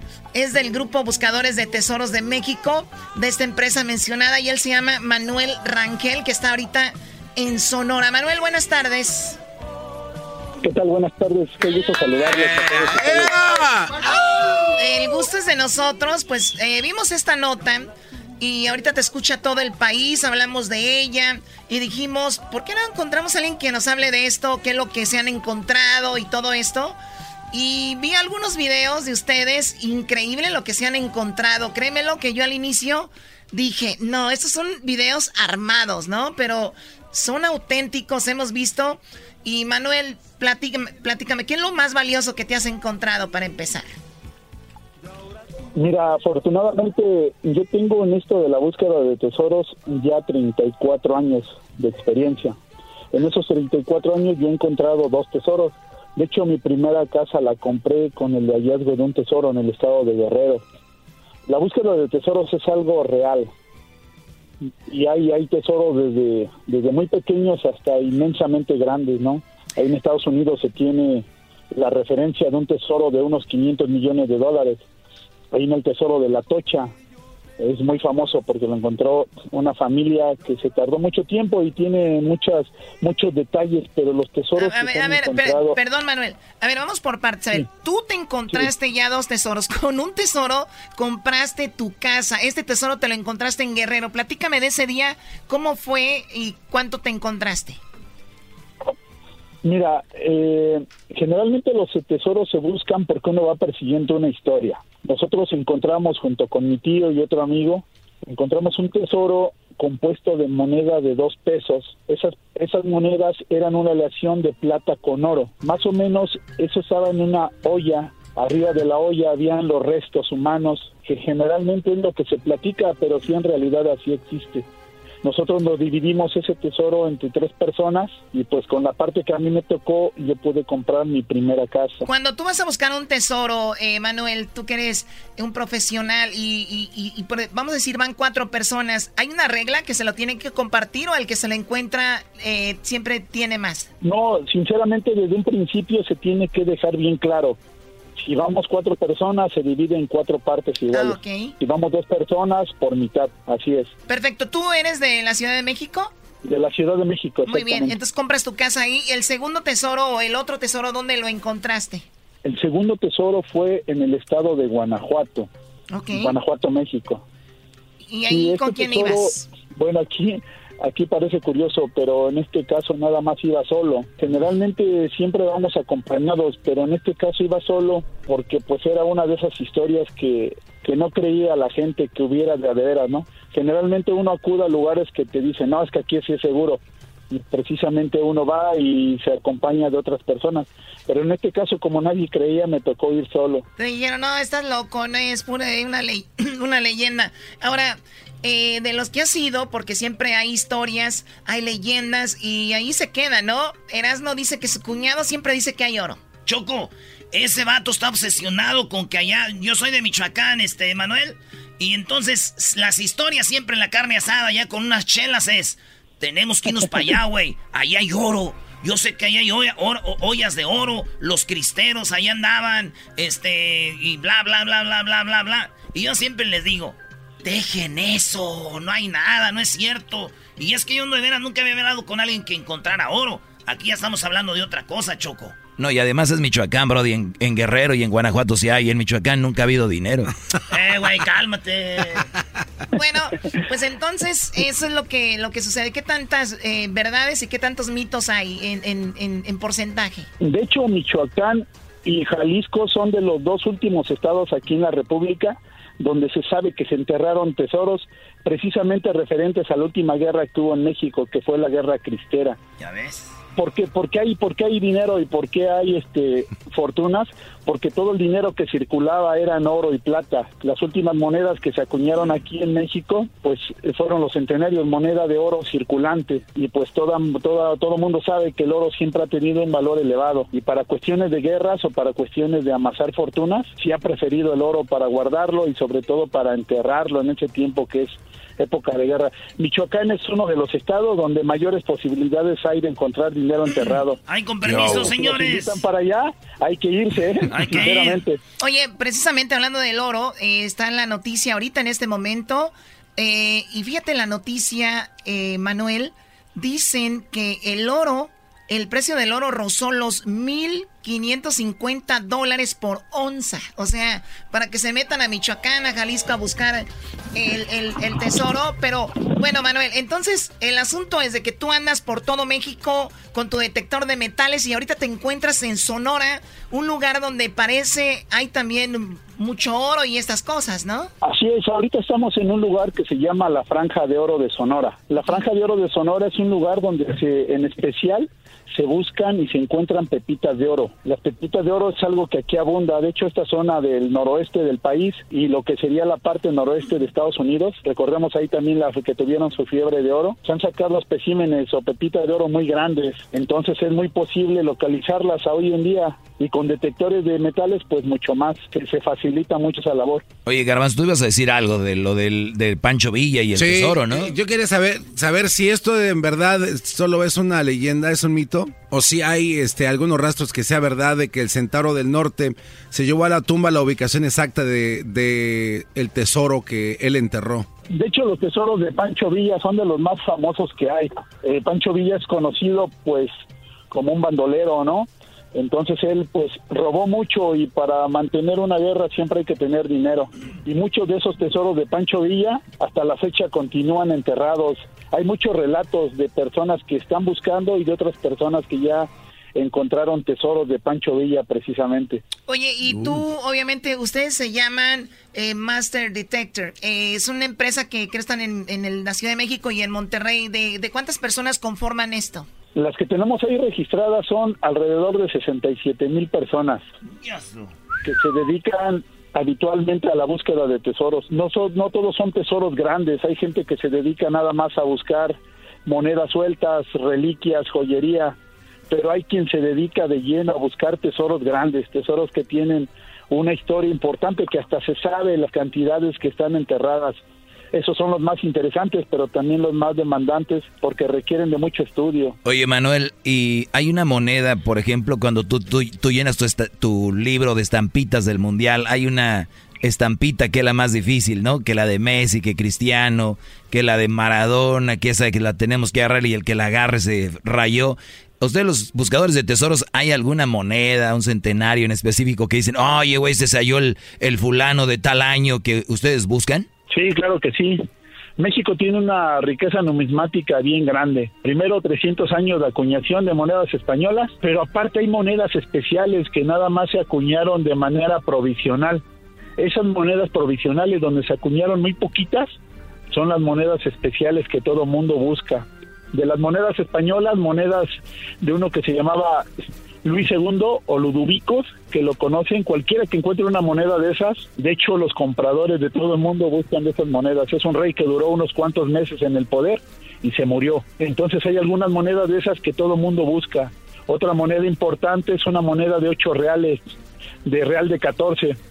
También de esas es una moneda de plata, moneda muy sencilla, pero que vale mucho dinero. De muchos miles de dólares estamos hablando. Oye, el Real de 14 es en San Luis Potosí, un lado de Cedral, que es donde también hubo muchas personas que, pues como antes no había donde guardar el dinero, ahí lo, lo ponían, ¿no? Que hasta películas han filmado ahí en Real de 14. Exactamente. Eh, aquí en México, como hay muchos estados mineros, generalmente donde son estados mineros como Guanajuato, Zacatecas, San Luis Potosí, ahí se acuñaban monedas de uso corriente, pero hay monedas especiales durante los periodos de guerra que se acuñaron una cantidad pequeña de monedas y esas son muy, muy caras. En ese tiempo había dos denominaciones, en reales todo lo que era plata y en escudos todo lo que era oro. Entonces hay monedas, aparte de esas monedas que fueron provisionales, hay otro tipo de monedas de uso local que se llaman fichas de hacienda. También hay unos especímenes muy caros. Aunque sean de cobre, son muy caras. No siempre el oro es lo que más vale. También hay monedas de plata muy caras e inclusive de cobre muy, muy caras. ¿Cuánto vale? Por dar un precio, más o menos, para una idea. ¿Cuánto vale una moneda de esas? Por ejemplo, una de real de 14 mínimo estaría costando, pues, ¿qué serán? Este, mínimo 25 mil dólares, un medio millón de pesos. Vámonos, ¿qué estamos haciendo en este show donde no nos pagan nada? ¡Ey! Ya, lárgate, órale. Oye, tengo un amigo... permíteme, Garbanzo. Ah, tengo esto. A ver. Escuchen este audio. Este audio. Alguien está encontrando un tesoro. Escuchen esto. ¿O está escarbando? ¿Está escarbando? Sí. Wow. Su mecha. Una moneda. Ay, papá. Mi mintis. Mira nada más. Ay, ay, ay. Te le puse solo donde ya se lo halló. Su mecha. Miren, es que esto es sencillamente, esto es sencillamente hermoso, en serio, ¿eh? Miren, allá al fondo cómo Estaba como una olla. Esto es sencillamente hermoso.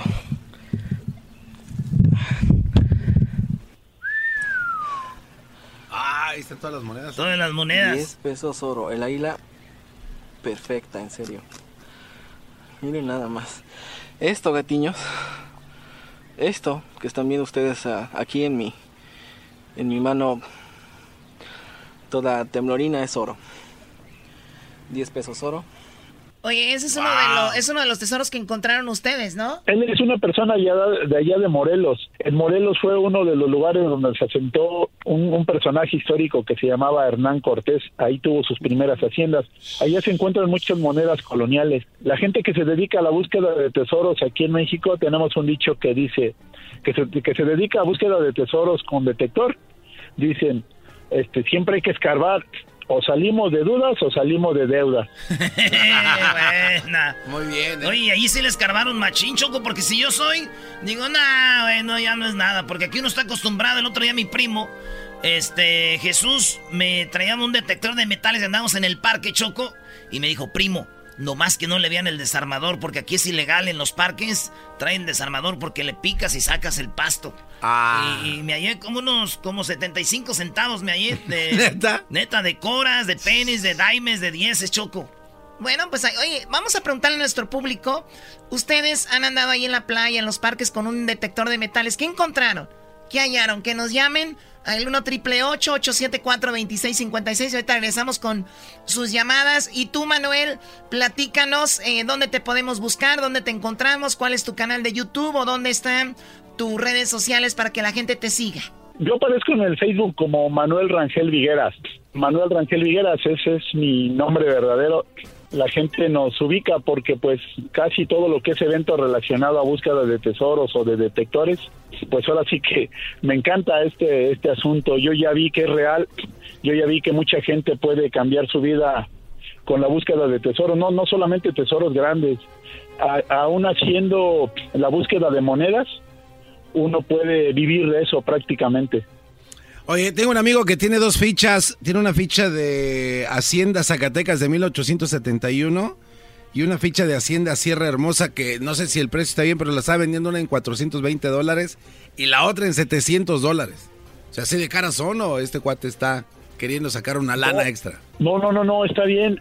Dicen los numismáticos, la gente que conoce de monedas, Las fichas de Hacienda son el caviar de la numismática. Ah. Nada más para que se den una idea de eso.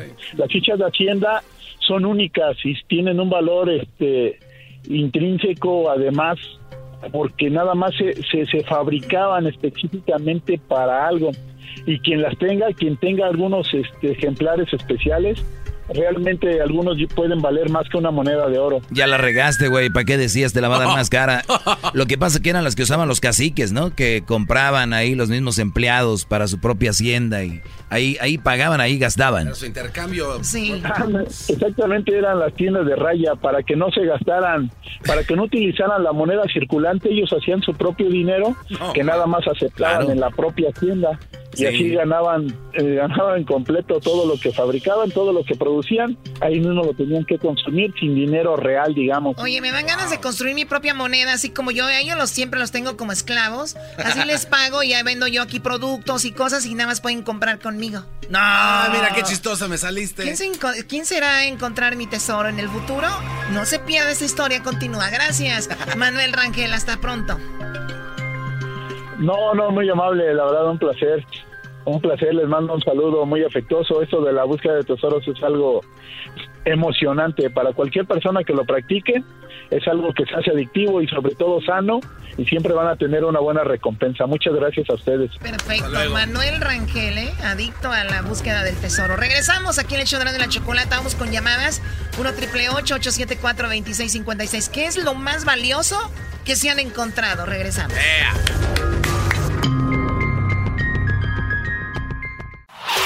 Este es el podcast que escuchando estás. Eran mi chocolate para carcajear el show machido en las tardes. El podcast que tú estás escuchando. ¡Bum! Y con ella me Muy bien, bueno, estamos de regreso, vamos por las llamadas. Eh, como escucharon, hablamos con una de las personas que ha encontrado dos veces tesoro. Y también, eh, pues mucha gente, sabemos que hay mitos en los ranchos, los pueblos, las ciudades, que hay tesoro, gente va a buscar, hay mitos de que si encuentras tesoro, si no te lo llevas todo, te da un mal y mueres. Lo de Tutankamón, allá en Egipto, se encontraron la tumba, el tesoro, y muchas de las personas que estuvieron involucradas con el hallazgo fueron muriendo también poco a poco, de manera eh, pues rara. Y vamos con el público, nuestra gente, que ustedes traen su detector de metal ahí en el parque, en la playa. ¿Qué se han encontrado? Díganos, ¿qué es lo más eh, padre, raro que se han encontrado o valioso? Tenemos a Enrique. Enrique, buenas tardes. ¿Qué es lo que te has encontrado de más valor, Enrique? Enrique. Buena- buenas tardes, eh, Choco. Buenas tardes, Enrique. Ah, lo que pasa es que yo cuando estaba chiquillo allá en México, yo soy de Purépedo, eh, andaba cuidando vacas. pero y Michoacán, Choco. A la calle. Uy, uy, uy. Este, se cayó una viga de las que tienen las puertas. Hay, hay un lugar que se llama Los Ranchos Pates, allí anda por pero y me mandaron a, a, juntar basura para las vacas y llegué yo y estaba el tiradero de monedas allí, de plata. Y aquí en el estado de Oregon también, este, andaba pisando una, una casa y... A ver, a ver, vamos por partes, vamos por, y- vamos por partes. En Michoacán se cayó una viga y en la viga tenían como dinero escondido. Sí, tenían dinero escondido porque... ¿Qué hiciste con ese dinero? estaba el- el- el- me lo quitó mi hermano, yo estaba chiquillo.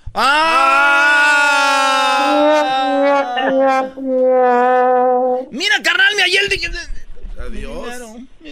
¿No? ¿Y qué pasó en Oregón? ¿Ahí qué? ¿Cuánto te encontraste? Ah, no supe cuánto fue, pero Mm. fue harto dinero que me encontré allá en México, hartas monedas. Y, y aquí también me encontré una cajita llena de monedas de plata. ¿En serio? ¿Y dónde estaban? ¿Mande? ¿Dónde estaba el dinero? No, estos michoacanos no, no, no cuentan Sí. buenas historias, de veras. Se cayó la viga. No, aquí, aquí cuando me encontré el dinero estaba en la... Andaba limpiando una casa que iba a pintar una casa vieja y estaba abajo de un basement. ¿Cuánto dinero encontraste ahí? Abajo de un basement. Eran como unas, no sé, como unas mil monedas, yo creo, de plata. Y, y las vendiste? ¿O también vino tu hermano de México a quitártelas? No, and- andaba andaba mi cuñado y otro amigo mío y, y la repartí, hice tres partes iguales. ¿Y cuánto dinero te, te tocó? Ah, yo las mías las vendí como en 5 mil dólares, las compraron a mí, pero mi, mi cuñado no sé en cuánto las vendió y el otro Oye, Choco, presiento como es de Michoacán, están inventando historias, son bien mentirosos estos brodis, de veras. Mil monedas. Muy bien, bueno, pues gracias por llamarnos, Enrique, a toda la gente de Oregón que nos escuchan. Saludos. Oye, Choco, tenemos aquí a el Kiki. Kiki, do you love me? Dale, Kiki. Ay, Kiki. Más. Adelante, adelante, Kiki. Un- unos saludos a todos allí en cabina, hombre, que todo el tiempo nos eh, complace con sus buenos consejos y... pues, La ranchera 1330. eh, ¿Qué te pasó, primo, primo, primo? Primo, primo, primo, ¿que te hallaste oro o qué? No, perdí. Oye, Ah. de a todos los de Tamaulipas, allá de Brownsville, Texas. eh, Choco, para esos no están llamando para el tema. Aquel llamó para inventar, este güey está llamando para mandar saludos. Ahora en junio, en junio me pasó que pues nos fuimos a la isla del padre ahí en Brownsville, ¿verdad? Y pues ya con unas dos, tres cervecitas se nos dio quitarnos los anillos y ahí va el Kiki a, a nadar según. Y pues, eh, ¿verdad? Pues, cuando menos acordé ya no tenía ni uno de los anillos y ahora sí, pues ya perdí, uy, ya pedí uno más que apenas me lo acaban de comprar. Y entonces ahí andaba uno detector ahí buscando, y le dije, oiga, ¿puede ayud- ayudarme a encontrar el, anillo con su detector? Y dijo, sí, pero le va a costar, Silvario le va a costar lo que pagó. Le dije, bueno, le dije, "Pues, a ver. Y a los 15 minutos lo halló. Dijo, mire, este, le digo, sí. Dijo, pues son 200 dólares. Le dije, ¡Ay, ese hombre! Imagínate, dije, ese es un robo. Oh my god, o sea, es un robo. o sea, al Kiki se le 200 pierde el dólares. anillo, el, el, bus- el que anda buscando lo encuentra y se lo vende en 200. Qué mala onda, ¿no? 200 dólares el Choco, anillo perdido. nosotros los que buscamos tesoros ¡Ay, esa este, marihuana! y captamos tardes, fíjate que e- es una, hay reglas. O ¿Hay sea, reglas? si alguien te está diciendo se te perdió, es tenga. Ay, si me quiere dar algo. Están Ah, o haciendo sea- mal uso del stick. Yo encuentro tesoros, Choco. Encontrar un tesoro es como encontrar una mujer. Es, sí hay, Muy pero raro. difícil. Qué bárbaro. Gracias, Doggy, qué bárbaro, qué profundo. Eres más profundo que, no sé, que el, de donde, donde está ahorita el Titanic. Ah, está, está, está muy abajo eso. Vamos con la Ponzoña. Ponzoña, ¿qué pasó contigo, Ponzoña? ¿Dónde te encontraste tu tesoro? ¡Compa, compa, compa, compa! ¡Hola, primo, primo, primo, primo! No le hablo a la Choco.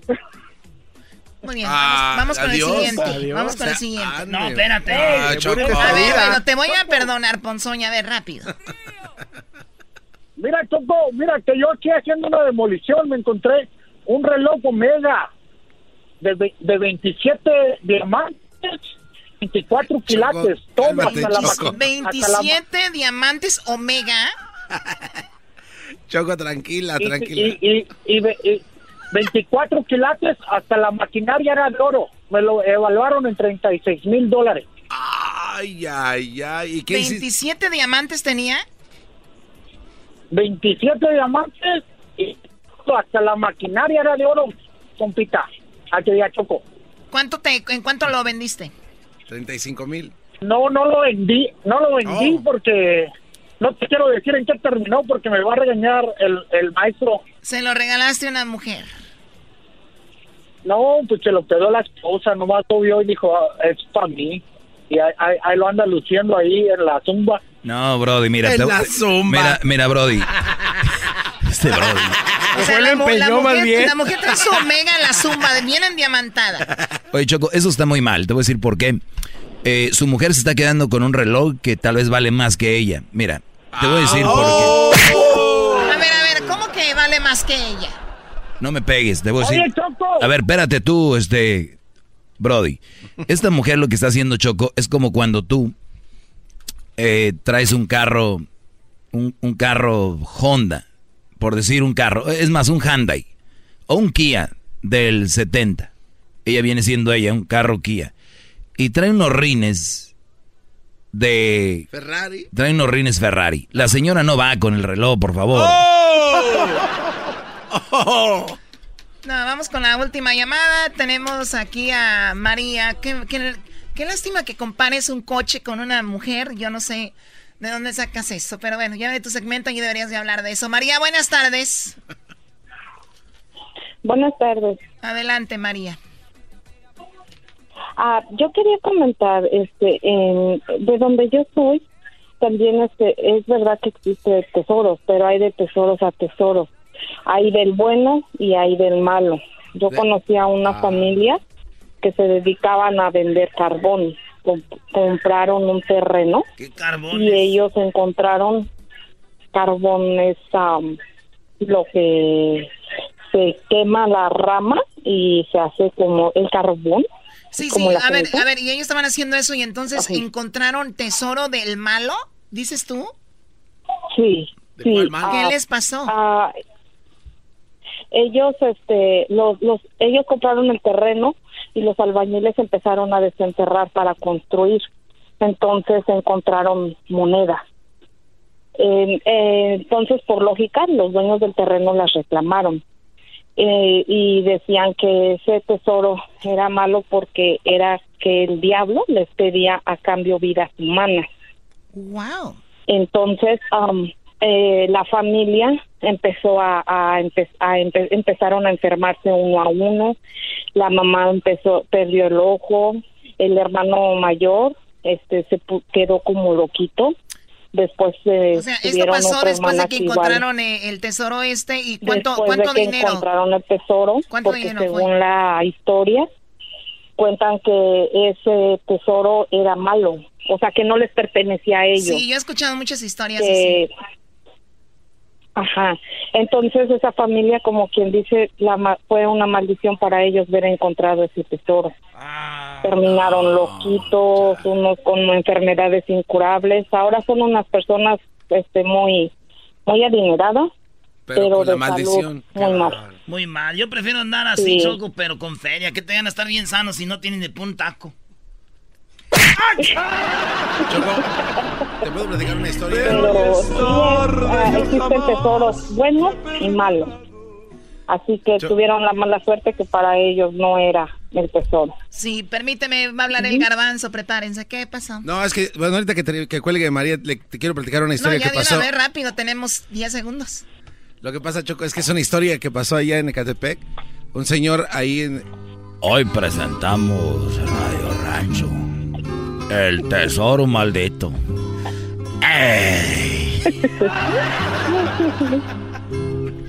A ver, garbanzo. El señor se llama... Hoy presentamos el tesoro de Catepec. Ladrón que roba ladrón tiene 100 años de perdón.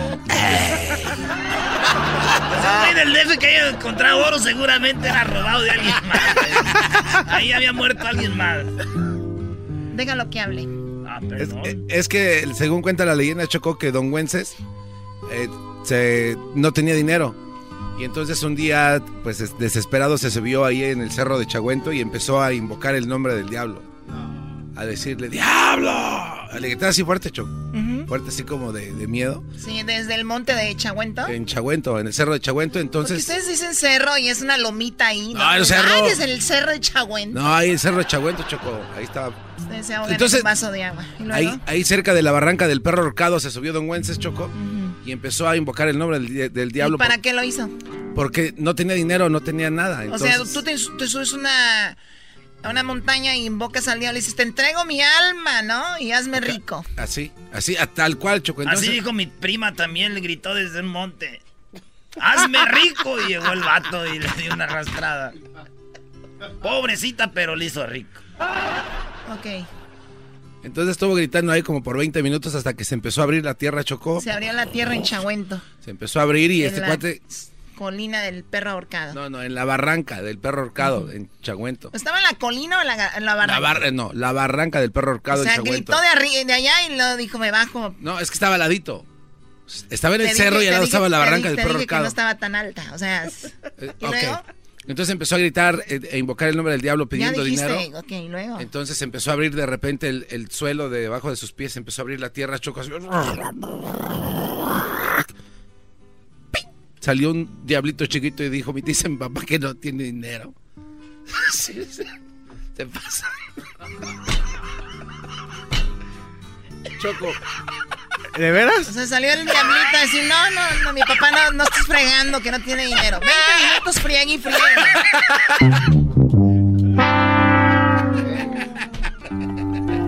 Hoy presentamos. Se abrió la tierra y salió el diablo.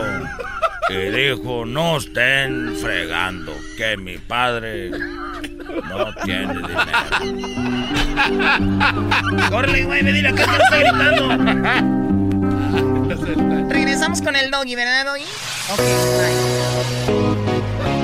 Para reírme todas las tardes, voy a escuchar era mi chocolata.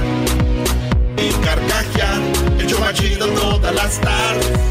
Para escuchar era mi chocolata. Y carcajear.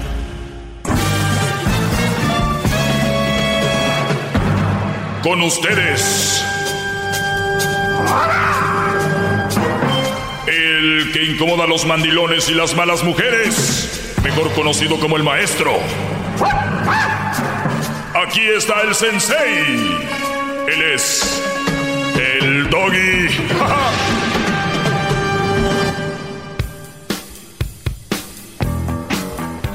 Muy bien, el Erasmo, eh, ahorita lo vi en la cocina, antes de venir para acá. ¿Qué creen que está comprando el Erasmo, Brody? Eh, Eh, en línea. Yo adivino que está comprando una ¿Qué? camiseta del América. Está comprando una camiseta del Ajax de Holanda, Brody. Porque hoy Edson, Ah. Edson Álvarez hoy jugó con el Ajax y anotó un gol, ¿no?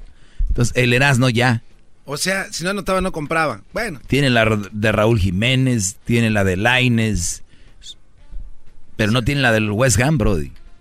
Qué Ah, bárbaro. Chicharito, es antemexicano. sí, Sí. totalmente. Se odia porque el peor en- enemigo de un mexicano es otro mexicano. Vamos con eso lo dije, eso lo dije jugando, claro que no es, es una mentira, es la mentira más grande. Un- El peor enemigo de un mexicano no es un mexicano. Ya la expliqué el otro día por qué. No, ahorita se van a soltar, maestro. La gente que se suelte, no hay problema. Se sueltan comiendo cosas que no les caen bien, que no se suelten opinando. ¡Bravo! Eh, no, no, no, es necesario. Eso es muy poco para mí. No, no gasten las trompetas. eh. Güey, échenle, pues.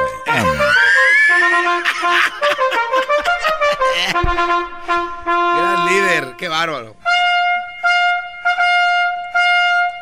Podemos escribir esa frase en su cuenta de Twitter. Si la gente se suelta comiendo cosas que no les hacen bien, que no se van a andar soltando hablando. Regresaron muchos niños a la escuela y el día de ayer o antier posteé yo esto. A ver, lo posteé hace un día. A ver.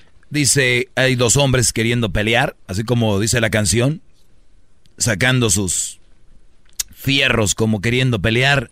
Y no hablo de fierros, es pistola o machetes en aquel entonces. Ahorita igual ya cambió, ¿no? Igual también dicen. Pero ya no son de los mismos fierros, ¿no? No, pues ahí hay dos hombres que están ahí y sacan sus fierros también. Ah, caray.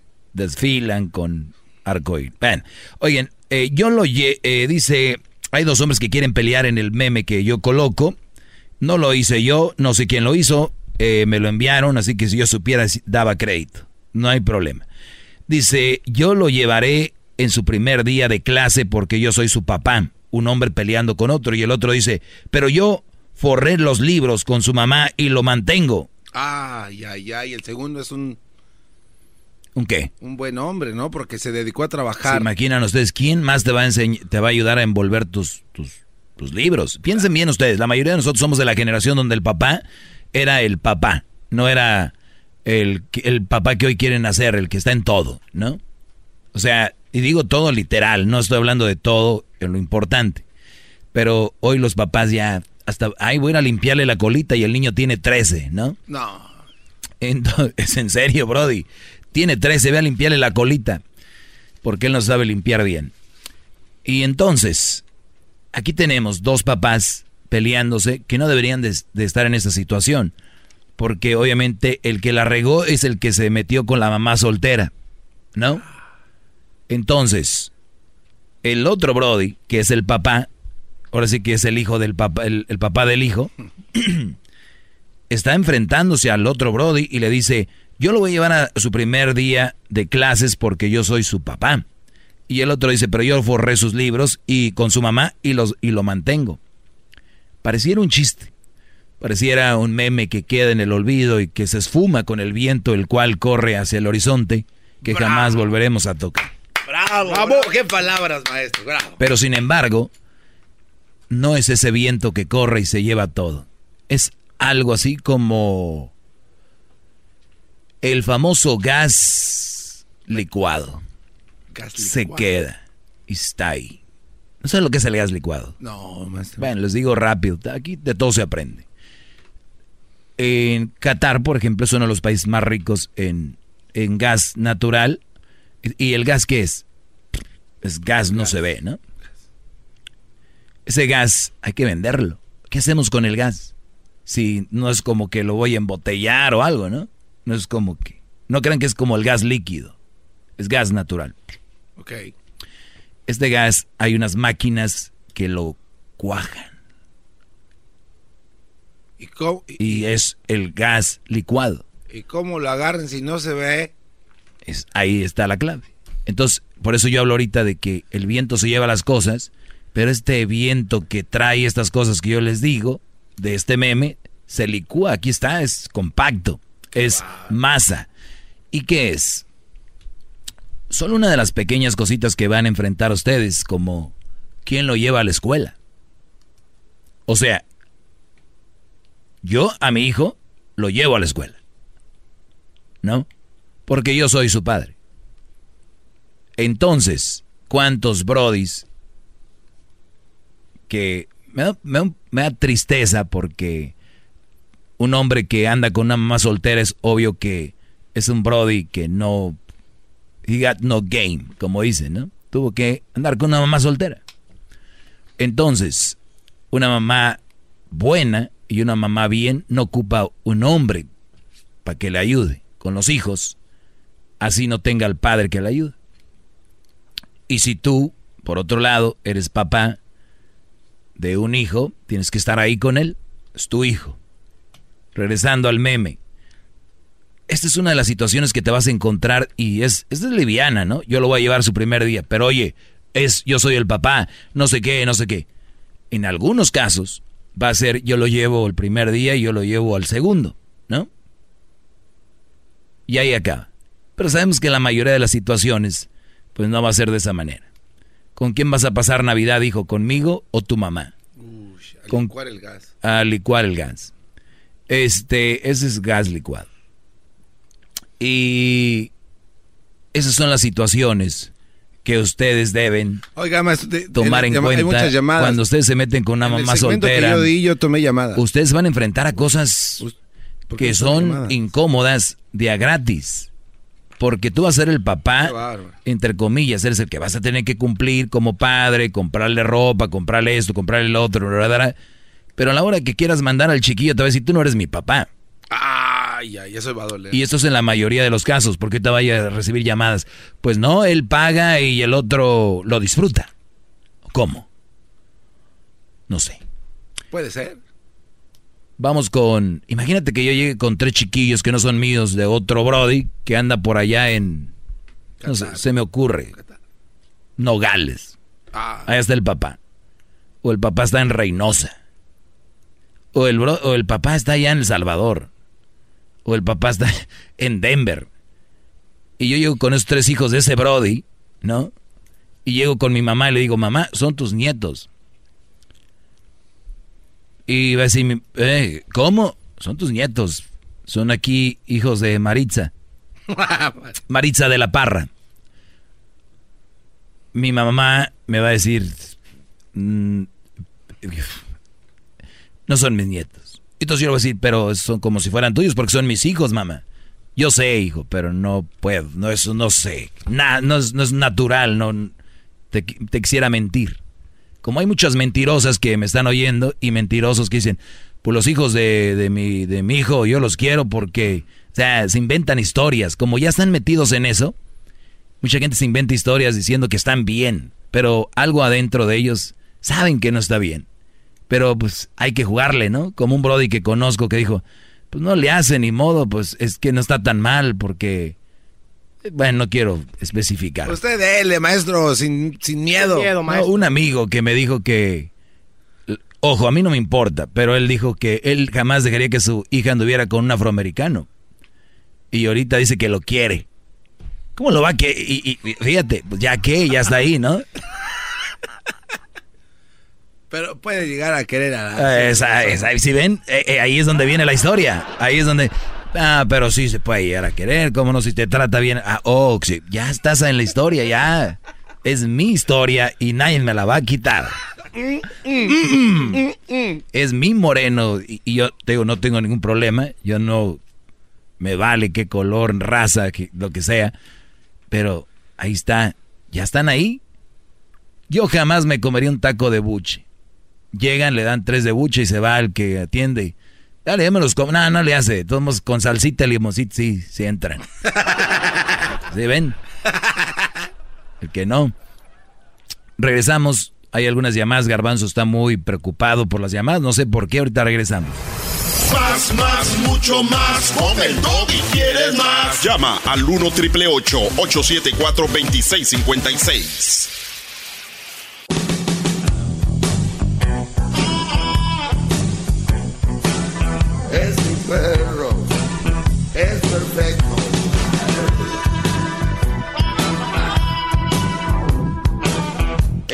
Muy bien, vamos con las llamadas. Tenemos aquí a Armando. Armando, buenas tardes.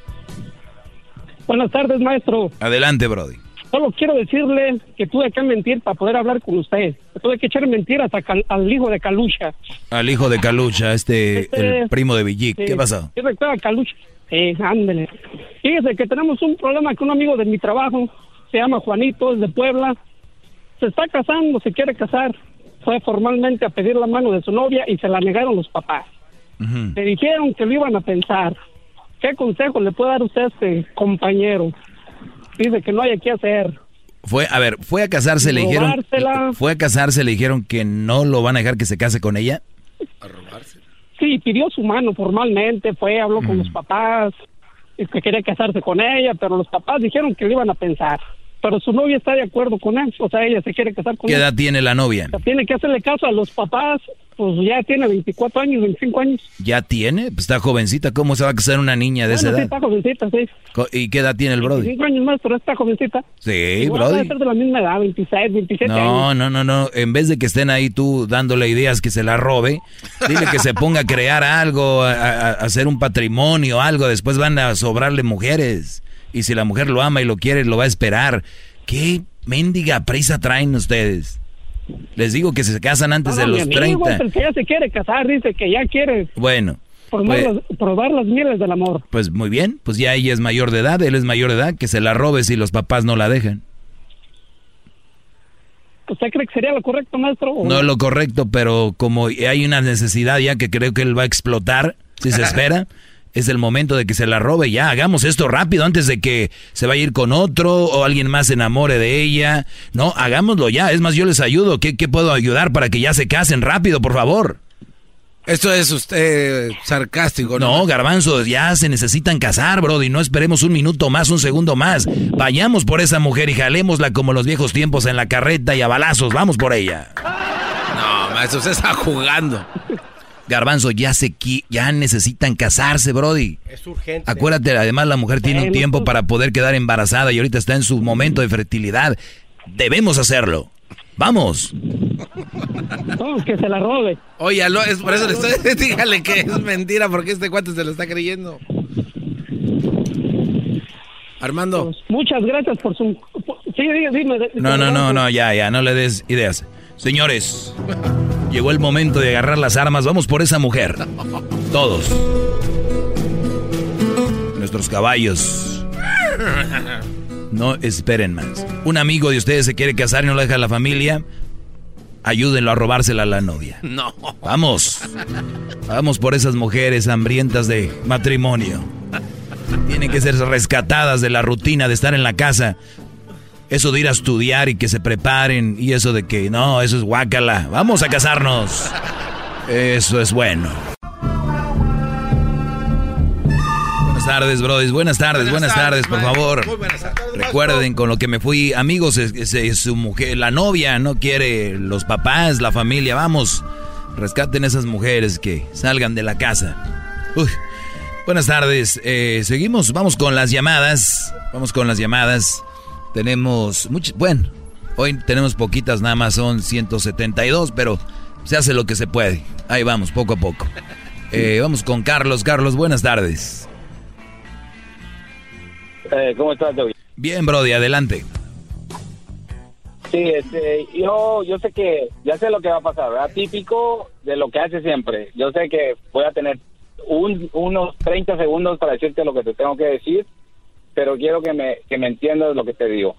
Cuando tú preguntas o cuando tú dices algo, tú siempre lo dices y cuando hay algo que no te gusta, comienzas a parar a las personas, hablando encima, luego ya vienen tus chalanes y se meten. Entonces, yo pienso que... Ya llevas 30 segundos y no te he hecho nada, ¿eh? Sí, no, pero, sí, pero óyeme, pero óyeme, hay una cosa muy importante que desde que yo te oigo, yo te oigo para ver qué tan eh, largo puede ser tu historia, ¿me entiendes? Pero yo te voy a decir una cosa, tú te, te olvida una cosa muy importante, que hay compatibilidad. Compatibilidad quiere decir una persona con otra que se llevan, que se, se, se conocen. se llevan. Sí. Ok. Si tú generalizas, tú generalizas. Sí, generalizo y qué. Con otra persona. Sí, sí. No, sí, o sea, tú tienes que tener la palabra compatibilidad en tu diccionario, compadre. Porque no tienes esa palabra. Si tú tienes alguna cosa en contra de las mujeres porque te pasó algo a ti es... Muy bien, a ver, pero pero vas, vas, vas bien, no te desvíes, vas bien, no te desvíes, a ver, a ver, compatibilidad, permíteme, compatibilidad, y no se meta nadie porque este brody luego le van a dar gusto y van a decir, ves, te dije, permíteme, compatibilidad, definición. Exactamente, exacto. Permíteme tantito de definición. No necesito diccionario. Eso no, sí, cómo no, me estás diciendo que lo... A ver, o sea, eh, te estás contradiciendo, primero me dices que necesito saber, voy a saber y ahora ya es que no ocupo diccionario. O sea, eres... Entonces no sabes. Muy bien, sí sé, sí sé, pero quiero, sí sé, pero quiero, sí sé, pero quiero nada más que te quede claro. Científicos de todo el mundo opinan... No, a ver, dice cualidad de compatible, posibilidad igual de una persona para ejercer una función determinada o dos, más para cargos a la vez. No, vamos a compatibilidad de pareja, esa es la que tú estás hablando. A la otra, de Exactamente, pues estamos hablando de pareja, ¿no? De, sí, es que estoy aquí, encontré compatibilidad en otros, en otros, en otras acciones. Yo te he oído más inteligente otros días. Pero yo te he oído otro, entonces, Muy bien. Dice, conoce el grado de compatibilidad entre tu pareja y tu... está un brody que se droga y la mujer también, ellos son compatibles, ¿verdad? Exactamente, exactamente. ¿Y quiere decir que está bien? Sí, mira, y, cosa, ¿Quiere decir que está bien? Yo sé, sí, pues, no está bien. Escuchen al Brody, escuchen al Brody, quiere decir que está bien. ¿Qué va? Sí, está bien, está bien porque son compatibles. Hoy no más. Los dos entienden. A ver, mátate solito, mi Brody, síguele. Ya era todo lo que necesitabas saber, échale. Ah, ok, bueno, otra cosa. Si tú, a ti señora le gusta el deporte, ¿son compatibles o no? En ese aspecto puede ser que sí, puede ser que no, puede ser que a mí me gusta el fútbol y a ella no le gusta el fútbol, eso no nos va a decir que no somos buena pareja. Exacto, no, no, pero entonces quiere decir que hay algo que ustedes van a pelear en el futuro. No, pero no cuando se deja bien clara la situación. A ver, para que aprendas un poco, porque estás hablando con el maestro. Yo tengo una... A ver, escúchame, ahora te toca escucharme, mira. Yo, es lo que tienen que aprender todos, miren. Ustedes, como personas tienen lo que viene siendo una conexión con alguien. Y esa conexión tal vez vas a tener algunas cosas que a ella le gusten y cosas que a ti no te gusten. A mí me gusta el golf, ella detesta el golf, se le hace aburrido, guácala. Pero ella entiende que me gusta y respeta mi espacio y me dice, vas a ir a ver tu golf, ya te, te subí los, los este, palos al carro para que vayas. Eso no quiere decir que somos incompatibles por esa situación. Algo más en lo que te pueda ayudar, Brody, porque tengo más llamadas. Bravo, maestro, bravo. ¿Qué clase de cátedra Y yo sé eso, exactamente eso. Lo único que yo te puedo decir, Doggy, piensa esa palabra siempre, compatibilidad. No porque una persona... No entendiste lo que te dije. No te llevaste con ella. No entendiste. No, no, sí te entendí, compadre. Pero déjame explicarte ahora. Tú, tú ya me dices algo. Ahora oye lo que yo te tengo que decir antes que me cuelgues. Ok. Mira, si una persona y tú no fueron compatibles la primera vez, no quiere decir que tú vas a encontrar una mujer con un niño en el futuro y no vayan a ser compatibles. Puede ser que vaya a ser la mujer de tu vida. Puede ser que es la mujer que realmente... Tienes una, ¿verdad? Tienes una, ¿verdad? No, sí, yo, sí, claro, claro, por favor. Eso es un genio, bueno. Muy bien, ¿quieres mandarle un saludo o te le ponemos una canción? No, no, no, no necesito. Ok, bueno, porque para hablar de amor aquí, este, no sé, otro rayo. Vamos a hablar de lo que es. Alicia, buenas tardes, ¿cómo estás? ¿Cómo ves este hombre? No, te digo, adelante. Ah, creo, creo que es muy inteligente, pero tú no entiendes él te está diciendo. Tú si quieres inteligente, adelante, te toca. Ahora te voy a aclarar un punto. Ayer, ayer yo no le pagué al garbanzo para que él hiciera el segmento. Ah, tú fuiste la que llamaste ayer diciendo que yo me calle y que mejor se que dejara el garbanzo, ¿no? Así es. Ah, lo dejé. ¿Y qué te pareció? Me pareció perfecto. ¿Qué hubo? Perfecto, muy bien. ¿Sabes por qué te pareció perfecto? Porque son compatibles. Listen, tú te preparas para hacer tus programas. Tú nomás lo echaste al agua ayer, así, órale, para que vean Ahora imagínese preparado, maestro, lo arroyo, lo dejo como guayaba pelada. cállate, garbanzo, déjala hablar. A ver, otra vez. Yo ayer la regué porque lo aventé al, al agua. Sí, así es. Y el Señor lo que te estaba diciendo tiene mucho, tiene mucha, pero mucha razón. Pero tú no entiendes lo que Él te quiere decir, nomás te estás burlando. Y si vas a enseñar a los hombres, enséñales a ser buenos. Y es verdad que hay muchas mujeres que se pasan, pero tú a veces ¿Cuándo he enseñado a ser un hombre malo? ¿Cuándo? Tú, eh, yo pienso que la no te conozco, pero como te escuchas... No, no, no, olvídate de eso. Te, eh, te pregunté que cuando yo he enseñado a ser un hombre malo. Eh, muchas veces, porque a veces... ¿Ejemplo? la gente. ¿Ejemplo? ¿Cuándo enseñó un hombre a ser malo? Con tu ejemplo, por favor, porque tú sabes y la gente que está escuchando... Mira, ¿por qué no el Brody que me llamó le voy a decir algo? Mira, le voy a dar un, un consejo al Brody que me llamó. Mira, Brody, tú que llamaste, hazte un canal de YouTube y, lo que dijiste, muchas mujeres van a estar de acuerdo contigo como ella y luego van a ver mucha gente tus videos y vas a ganar dinero porque es lo que vende, el bienismo Entonces tú puedes hacer mucho, mucho dinero para que mantengas a los niños de otro, porque acuérdate que andas con una mamá soltera. Entonces vas a tener mucho dinero y esta señora va a ser tu fan. O no sé, o busca trabajo en una radio y para que la gente esté de acuerdo contigo, como aquí doña, doña Licha. Lichita, por favor. Lichita, muy bien. Lichita. ¿Algo más? Yo y usted no somos compatibles, ¿ya lo vio? Mm, no, señor. bravo, maestro. O sea que si no somos compatibles, no debería estarme oyendo a mí. Sí, le digo, es una persona de rancho del Churincio, como todo churinciero. Bye. Muy bien, saludos a la gente de Churincio que no merece una mujer que no entienda. Pobre gente de Churincio. Churincio. Adelante, buenas tardes, Delia. ¿Cómo ves estas, estas personas, Delia? Están mal. Adelante tú. Muy, muy buenas tardes. Espero que estén bien.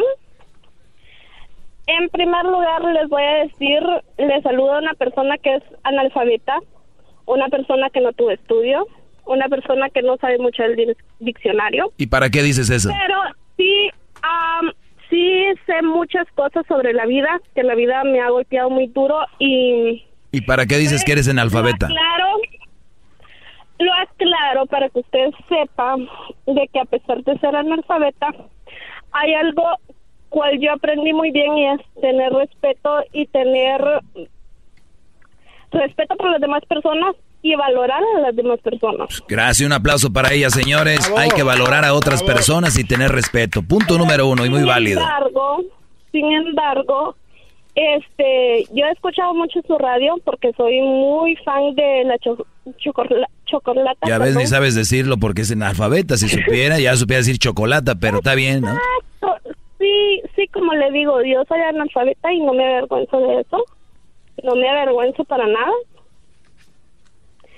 Pero este sí le quería aconsejar a usted que no fuera tan prepotente ni que tuviera tantos aires de grandeza, ¿me entiende? Porque hay muchas personas que, que valen mucho más que usted tal vez.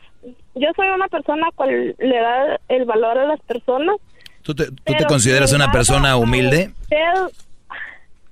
No, yo no soy humilde. Yo creo que humilde, me gustaría ser humilde. Entonces, me vienes a decir a mí que no me dé de, grandeza, que sea como más humilde. y tú no eres humilde y quieres que yo sea humilde. si yo fuera humilde, si yo fuera humilde no le estuviera diciendo estos things. Exacto, qué bueno que eres congruente. No, eres, no eres tan analfabeta. ¿Y qué más? Sí, bueno, entonces usted tiene una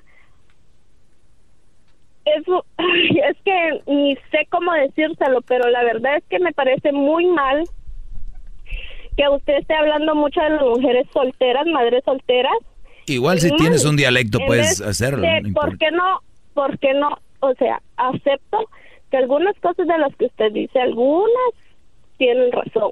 Delia, si yo y tú platicáramos un día, nos tomáramos un café tú y yo, yo te platicaría todo y tú dirías, tiene razón, porque yo nunca, como dijo la otra señora, no sé tú, que yo soy malo y que yo hago los hombres malos. Que yo les digo un hombre que se cuide de una mala mujer no te hace malo, pero el, la percepción de una mujer cuando el hombre no hace lo que ella quiere, lo ve como malo. Dice, es malo porque no, no. hace lo que, no me hace lo que yo quiero. Al contrario, qué fregón si yo tengo una mujer que si yo hago algo malo me dice, oye mi amor, esto está mal. En vez de decir yo gracias, voy a decirle, ay, eres mala. No, pues no es, malo. Ok, por eso le digo, a favor de usted y la otra no. ¿Cuál es la parte en que no estoy a favor de usted? Es que para ser una mujer mala no se necesita ser madre soltera. Claro que no. Hay tantas mujeres, hay tantas mujeres que son malas mujeres y ni siquiera han tenido un hijo. Gracias, o sea, todavía más a mi favor. O sea, todavía más a mi favor de lo que yo hablo aquí. Hay muchas malas mujeres que ni siquiera tienen hijos. Todavía un aplauso para ellas. Y los abortan, abortan a los niños. ¿Y eso le parece bien? No, claro que no. Estoy de acuerdo contigo. ¿Eso le parece bien? Claro que no, estoy de acuerdo contigo. ¿Por qué no darle por lo menos el beneficio a la mujer? ¿Por qué no, en vez de promover eso, por qué no dicen, hombres, no seamos tontos, hombres, no seamos estúpidos, por favor?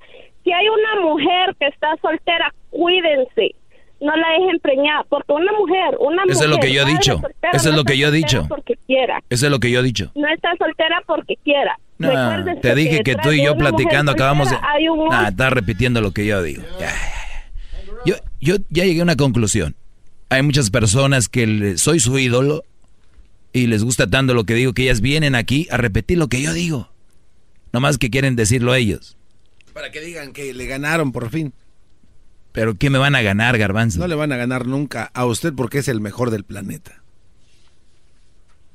Ya pone en palacio el maestro. Ayer este Brody hizo su segmento del garbanzo. Imagínate la pobre gente de de A de Pamdel lo escuchaba todas las mañanas al levantarse. ¿Cómo, se, llamaba el viejito que estaba con él? Don Don Don, Mac. Don Mac. A ver, vamos con Ricardo. Ricardo, buenas tardes, Ricardo. Buenas tardes, Doggy. ¿Cómo te encuentras? Buscándome buscándote. Bien, bien, bien hecho. Te felicito porque el día de el, día de hoy aprendiste una nueva palabra que no conocías. Ah, según qué Según yo. Según pude captar, según mm, pude captar. Según yo. Que es compatibilidad, porque tuviste que lanzarte al tumbaburros, pero en fin, ese no era mi comentario. Mi comentario es muy simple y, sí, y muy sencillo. Cuando tú dices que la mayoría de las mujeres solteras son un mal partido, ¿a cuántas mujeres solteras tú conoces o hablas nada más del círculo que tú conoces? No, y no dije algunas. Todas las mamás solteras son un mal partido. No, nunca has dicho todas, dices la las, mayoría. Las mamás solteras, las mamás solteras son un mal partido. No, nunca, eh, te equivocas, nunca, nunca has dicho. Te equivocas tú. las mamás solteras son un mal partido. Sí, pero cuando te llaman y te dicen, ¿por qué dices todas? Tú dices, yo dije... No, cuando hablan y dicen que, ¿por qué digo yo que las mujeres son malas? Digo que la mayoría, no cuando hablan de las mamás solteras. Ah, Aprende a escuchar. las mamás... Ok, las mamás solteras... espérate, espérate, espérate. Dile, eh, dile al, al, No, tú no me mandas. ¿Qué más tienes que, decir? ¿Qué más tienes que decir? Ok. ¿Cuántas mamás solteras tú conoces? Yo conozco fácil, yo creo unas 15, 20, ¿no? Ok, ¿y cuántas mamás solteras hay? Miles de mamás solteras. Y entonces, ¿por qué dices todas si no las conoces? Son un mal partido por el simple hecho de tener hijos, Brody. No, no, nada más, nada más porque tú lo dices. Tienen hijos, son un mal partido, ya te lo dije por qué.